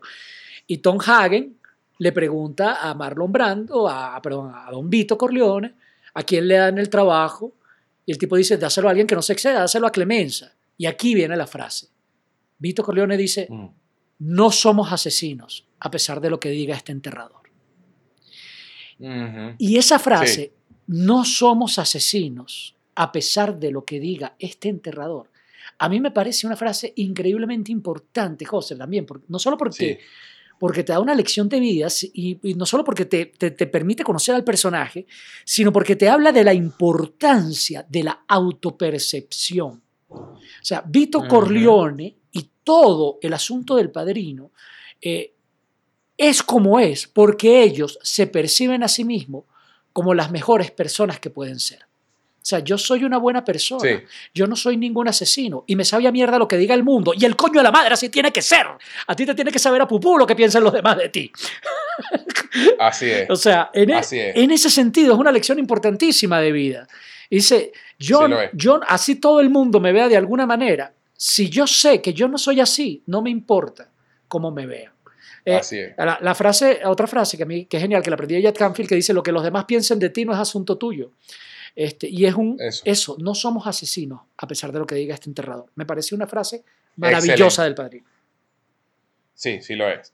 Buenísimo, excelente elección, mi pana. Eh, mi número cuatro es otra frase también con un, toque humorístico, porque quería ponerle un poquito de, humor en, esas dos, en esos dos puestos. Y es cuando eh, Michael conoce a Polonia, la ve por primera vez, y, y en, en, Sicilia, y Calo, que es uno de los guardaespaldas que está con él, le dice, ten cuidado, en Sicilia las mujeres son más peligrosas que las escopetas. hermosa frase, hermosa frase, muy bonita. Este, porque claro, Michael queda flechado con ella y... Y, la frase cobra sentido. Pues cobra sentido porque tú cuando, cuando, cuando se enteran que el, papá casi lo, lo busca para caerle a tiros nada más por hablar de ella. Ahí tú ves el, el, el, payoff de la frase, ¿no? El por qué la frase. Este, porque está ese tema del honor siciliano que hasta la muerte, ¿no? Y Italia siempre ha sido muy melodramática y la ópera y todo esto. Entonces, la frase me pareció brillante, brillante, brillante y muy divertida. Y ya prometo que no más humor eh, en las próximas tres frases. No, para, para nada. Yo, yo, creo que toda esta... Hay algo interesante que tú mencionas y es que El Padrino no se ve como una comedia en, en ningún sentido, pero ya lo acabas de demostrar. Es una película que tiene un increíble sentido del humor y, y un, sentido del humor muy sutil y muy elegante. Mira, mi número tres no, no requiere ninguna explicación. Simplemente yo digo la frase y ya. Y esa frase es, y la digo en castellano, le haré una oferta que no podrá rechazar. Ya. yo creo que no hay frase más icónica. De hecho, la, encuesta, el tope es mi frase favorita, no las frases más icónicas. Si fuera la frase más icónica, esta sería la número uno. de hecho, bueno, de, hecho, de hecho es mi número uno. Oh, por Dios, wow. Ok, genial. Exacto, te iba a decir. I'm gonna make an offer you can't refuse. Es mi frase favorita, pero la mía está en otro contexto, así que cuando llegue yo al número uno explico. Yo no te voy a dar ningún contexto. Pero sí, exacto. No, no, e, esa frase es icónica y es representativa y, dice todo lo que tiene que decir sin mucha más explicación. ¿Cuál es la número tres tuya? Eh, mi número tres es una escena, eh, es una frase que no recordaba hasta que la volví a ver repasándome las películas para este podcast. Y es en un momento hacia el final de la película cuando Al Pacino va a Las Vegas a hablar con Fredo, y a hablar con Moe Green, para, que era el que manejaba el casino, y para, para decirle a, a, Moe que va a comprar su parte porque quieren controlar los casinos y Moe se molesta. Y Fredo defiende a Moe Green. Uh. Y, y, le, y, le, dice, bueno, tú no le puedes hablar a un hombre como él así, no sé qué, y tal. No, pero él te, él te dio unos coñazos, bueno, pero eh, no, no fue, no fue nada, no sé qué. Y después cuando quedan ellos dos solos, que Fredo le dice, le dice, tú no puedes hablar, tú no puedes venir a Las Vegas a hablarle a un tipo como Moe Green así en su cara. Y Michael se voltea y lo mira con, de nuevo, esa mirada seria, intensa, y le dice, Fredo, eres mi hermano y te quiero, pero no vuelvas a tomar partido en contra de la familia, nunca. Uf. y ya. Listo. Y, listo, ya. y ya. pero, o sea, tú eh, eres mi hermano, yo te quiero, pero no vuelvas a tomar partido en contra de la familia. Y eso es interesante también, es una amenaza, es una profecía. Sí. Es completamente, es un... Mira, Se lo había, él se lo advirtió. Te lo canté. Mira, padrito, strike uno. ¿Cuánto traes y llevo dos? Tal cual. Habría, Tal cual. Habría dicho un profesor mío bachillerato, ¿cuánto traes y llevo dos? Ay, qué risa. Mira, te digo. Háblame de tu segunda frase. Mi número dos es una frase muy parecida, pero que a diferencia de esa no tiene el toque de advertencia. Pero básicamente mm. dice lo mismo. Y es cuando están reunidos eh, los, todos los hermanos, excepto Michael, junto a Vito, y solo se les plantea el asunto de las drogas. Ajá. Y Soloso o mejor dicho, este, les dice, le dice a Vito, porque Vito Corleone, que es el padre de la familia, está hablando, le dice que los Tataglia van a asegurar el dinero que invierte la familia Corleone. Y Sony mm. salta y le dice, pero los Tataglia van, ¿cómo, ¿cómo puedes decir eso? ¿Se te ocurre? Y Vito le calla la le dice, que te la jeta. No, no, no, se, la jeta. no se lo dice así, pero fue, hubiera sido un llanero venezolano, una cacheta, una pescosa y te la jeta, están hablando los adultos. De hecho. Exacto. Eso, así se traduce en venezolano, ¿no? Pero En realidad, Exacto. el tipo le dice, bueno, yo mal criado a mis hijos y ellos hablan cuando deben escuchar y no sé qué. Y luego al final trae a Santino, después de que se va soloso, y le dice, como padre sabio, dice, nunca le digas a alguien fuera de la familia lo que realmente piensas. Y, es, y esa, una vez más, un consejo de vida y me parece prácticamente es lo Sí. mismo. O sea, nunca le reveles tus verdaderos pensamientos a alguien a quien no le tengas confianza. Y solamente y los sicilianos solamente podían confiar en la familia y a veces ni eso. Eh, por lo menos en esta vaina. Exacto. Entonces, esa es la frase. Es una frase maravillosa. Una Nun- frase maravillosa. también. Ajá. ¿Y cuál es? En- bueno, tu número uno, Tú- ya la dijimos, Mi entonces. número, mi, número, mi, número, mi número dos, Tu ya número la dos, comentamos ya la en la conversación. La, converta- la conversamos en la, en la conversación sobre la película, que es la, la escena de la reunión de Vito con los cinco jefes de familia. Pero entonces la voy a repetir acá. Por favor. Pero soy un hombre supersticioso.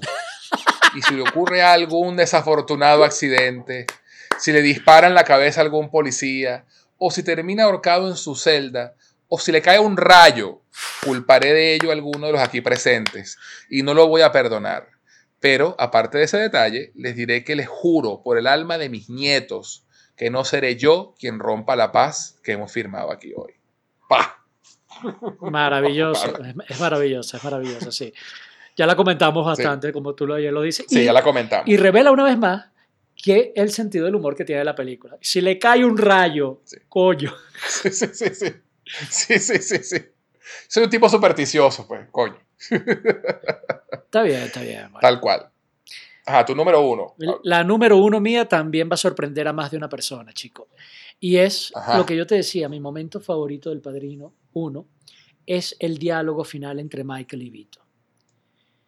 Y, es cuando, y ojo, y, y- y también revela la, la cuestión de que las mujeres no er- eran vistas como inferiores a los hombres en, en aquel momento. Es, Sí, es una frase que ha Sí. perdido vigencia en el sentido de, de la, de la forma en que se dice, pero que no ha perdido vigencia en el sentido del mensaje que transmite. Y es que Vito le dice a Michael, las mujeres y los niños pueden ser descuidados, pero no los hombres.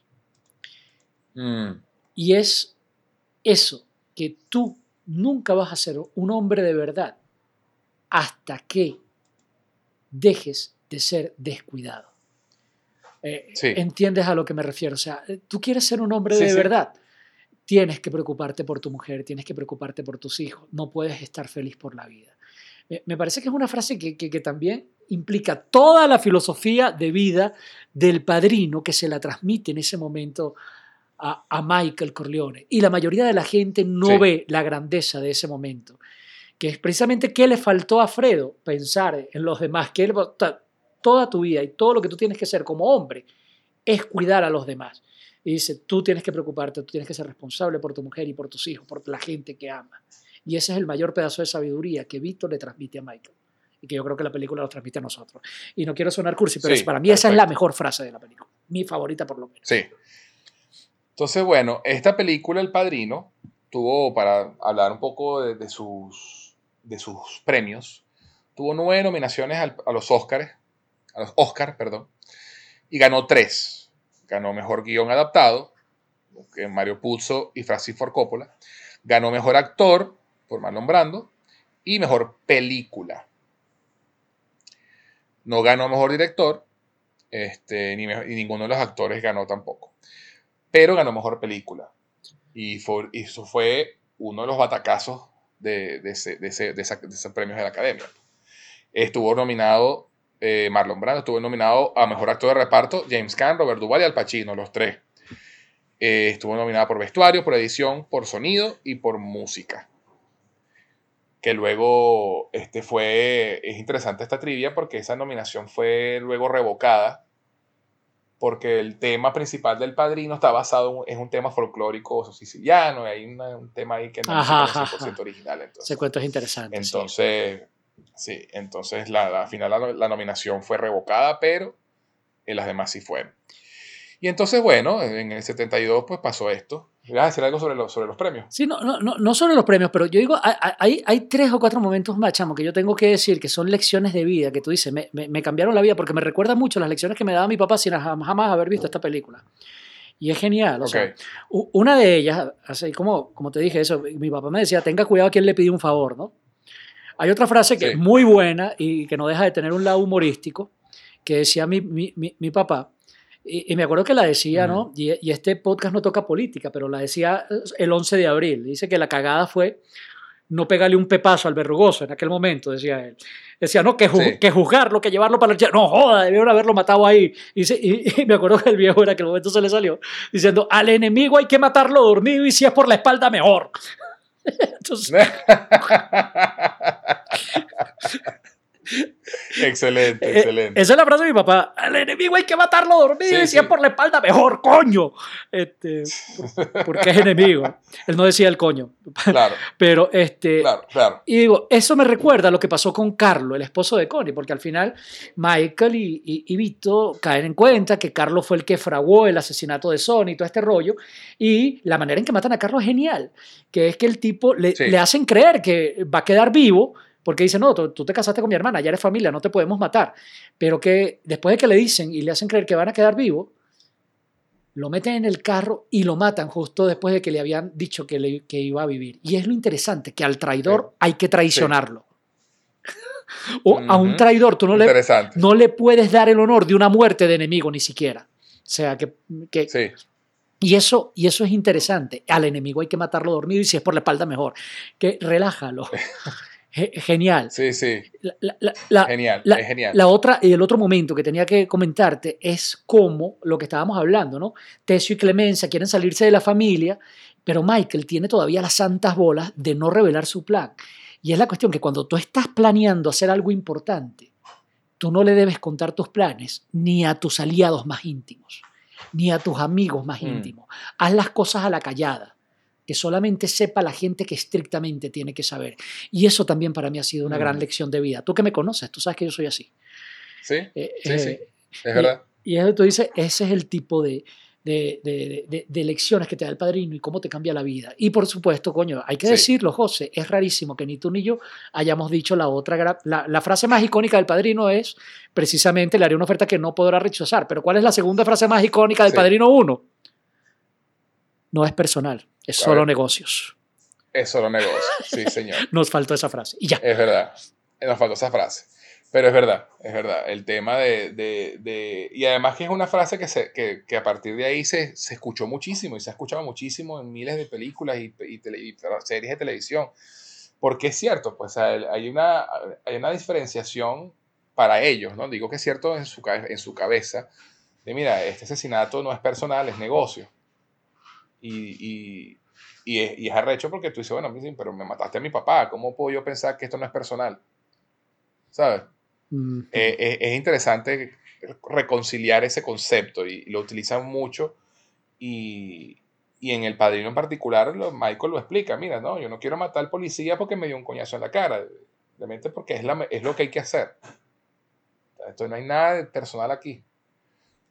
Y, es una frase bien interesante, bien impactante. Y de verdad que, cómico que ninguno de los dos la dijo sí, en su lista. Es bien interesante. Lo que dice, lo, lo que dice de lo muy citable y la cantidad de frases célebres que hay en, en esta película. Totalmente. You can act like a man. O sea, todo, todo dice. Eh, lo, lo, que, estamos hablando de que. o sea, el punto es que el padrino uno, no hay ningún problema. que hay, Humorísticamente se dice que no hay ningún problema en tu vida que no se pueda solucionar con una frase del padrino. No sé qué hacer, no sé qué hacer. ¿Qué hago? ¿Qué hago? Estoy angustiado. Yo can like a man. Y cacheta en la cara. a hombre se. A hombre se actúe como un hombre, carajo. Bueno, ¿cuáles son los días de la semana? de la semana, monte, tú, de Tú, de todo, todo, todo en la vida tiene la respuesta del padrino, todo, todo, todo. Tal cual, tal cual. Entonces, bueno, esta película, a pesar de todo, fue una experiencia bastante desagradable para Coppola como director, porque eh, peleó con el estudio, peleó por los actores, peleó por, porque el, estudio pensaba que no había suficiente violencia, iban a cambiar de director, o sea, fue una, fue una experiencia bastante difícil para Coppola. Con todo y eso, el éxito obviamente que tuvo la película, eso tenía que tener una continuación. Y bueno, El Padrino 1, este, una gran película, una gran conversa, una gran tertulia, indiscutiblemente extraordinaria. y se merece todos los premios que ha tenido. Entonces, ¿qué, qué te parece si dejamos la cosa hasta aquí para no alargarlo tanto y hacemos tres podcasts, Pablo, ¿te parece? Y haremos uno, uno dedicado a cada película vamos y lo hacemos así para que la gente lo pueda disfrutar y digerir. De repente ve la primera película, escucha el primer podcast, después ve la segunda película, escucha el segundo podcast. Así hacemos una cosa como más, más dirigible. ¿Te parece? Me parece, me parece bien, me parece que es lo mejor y, y, y, me parece que es lo correcto, sobre todo porque son películas de las que vale la pena hablar con calma y vale la pena disfrutarlas, sí. chico. Entonces, para mí va a ser un honor estar en el próximo podcast, El Padrino 2, en una próxima entrega. Buenísimo. Entonces, eh, eh, por ahora el programa ha llegado a su fin.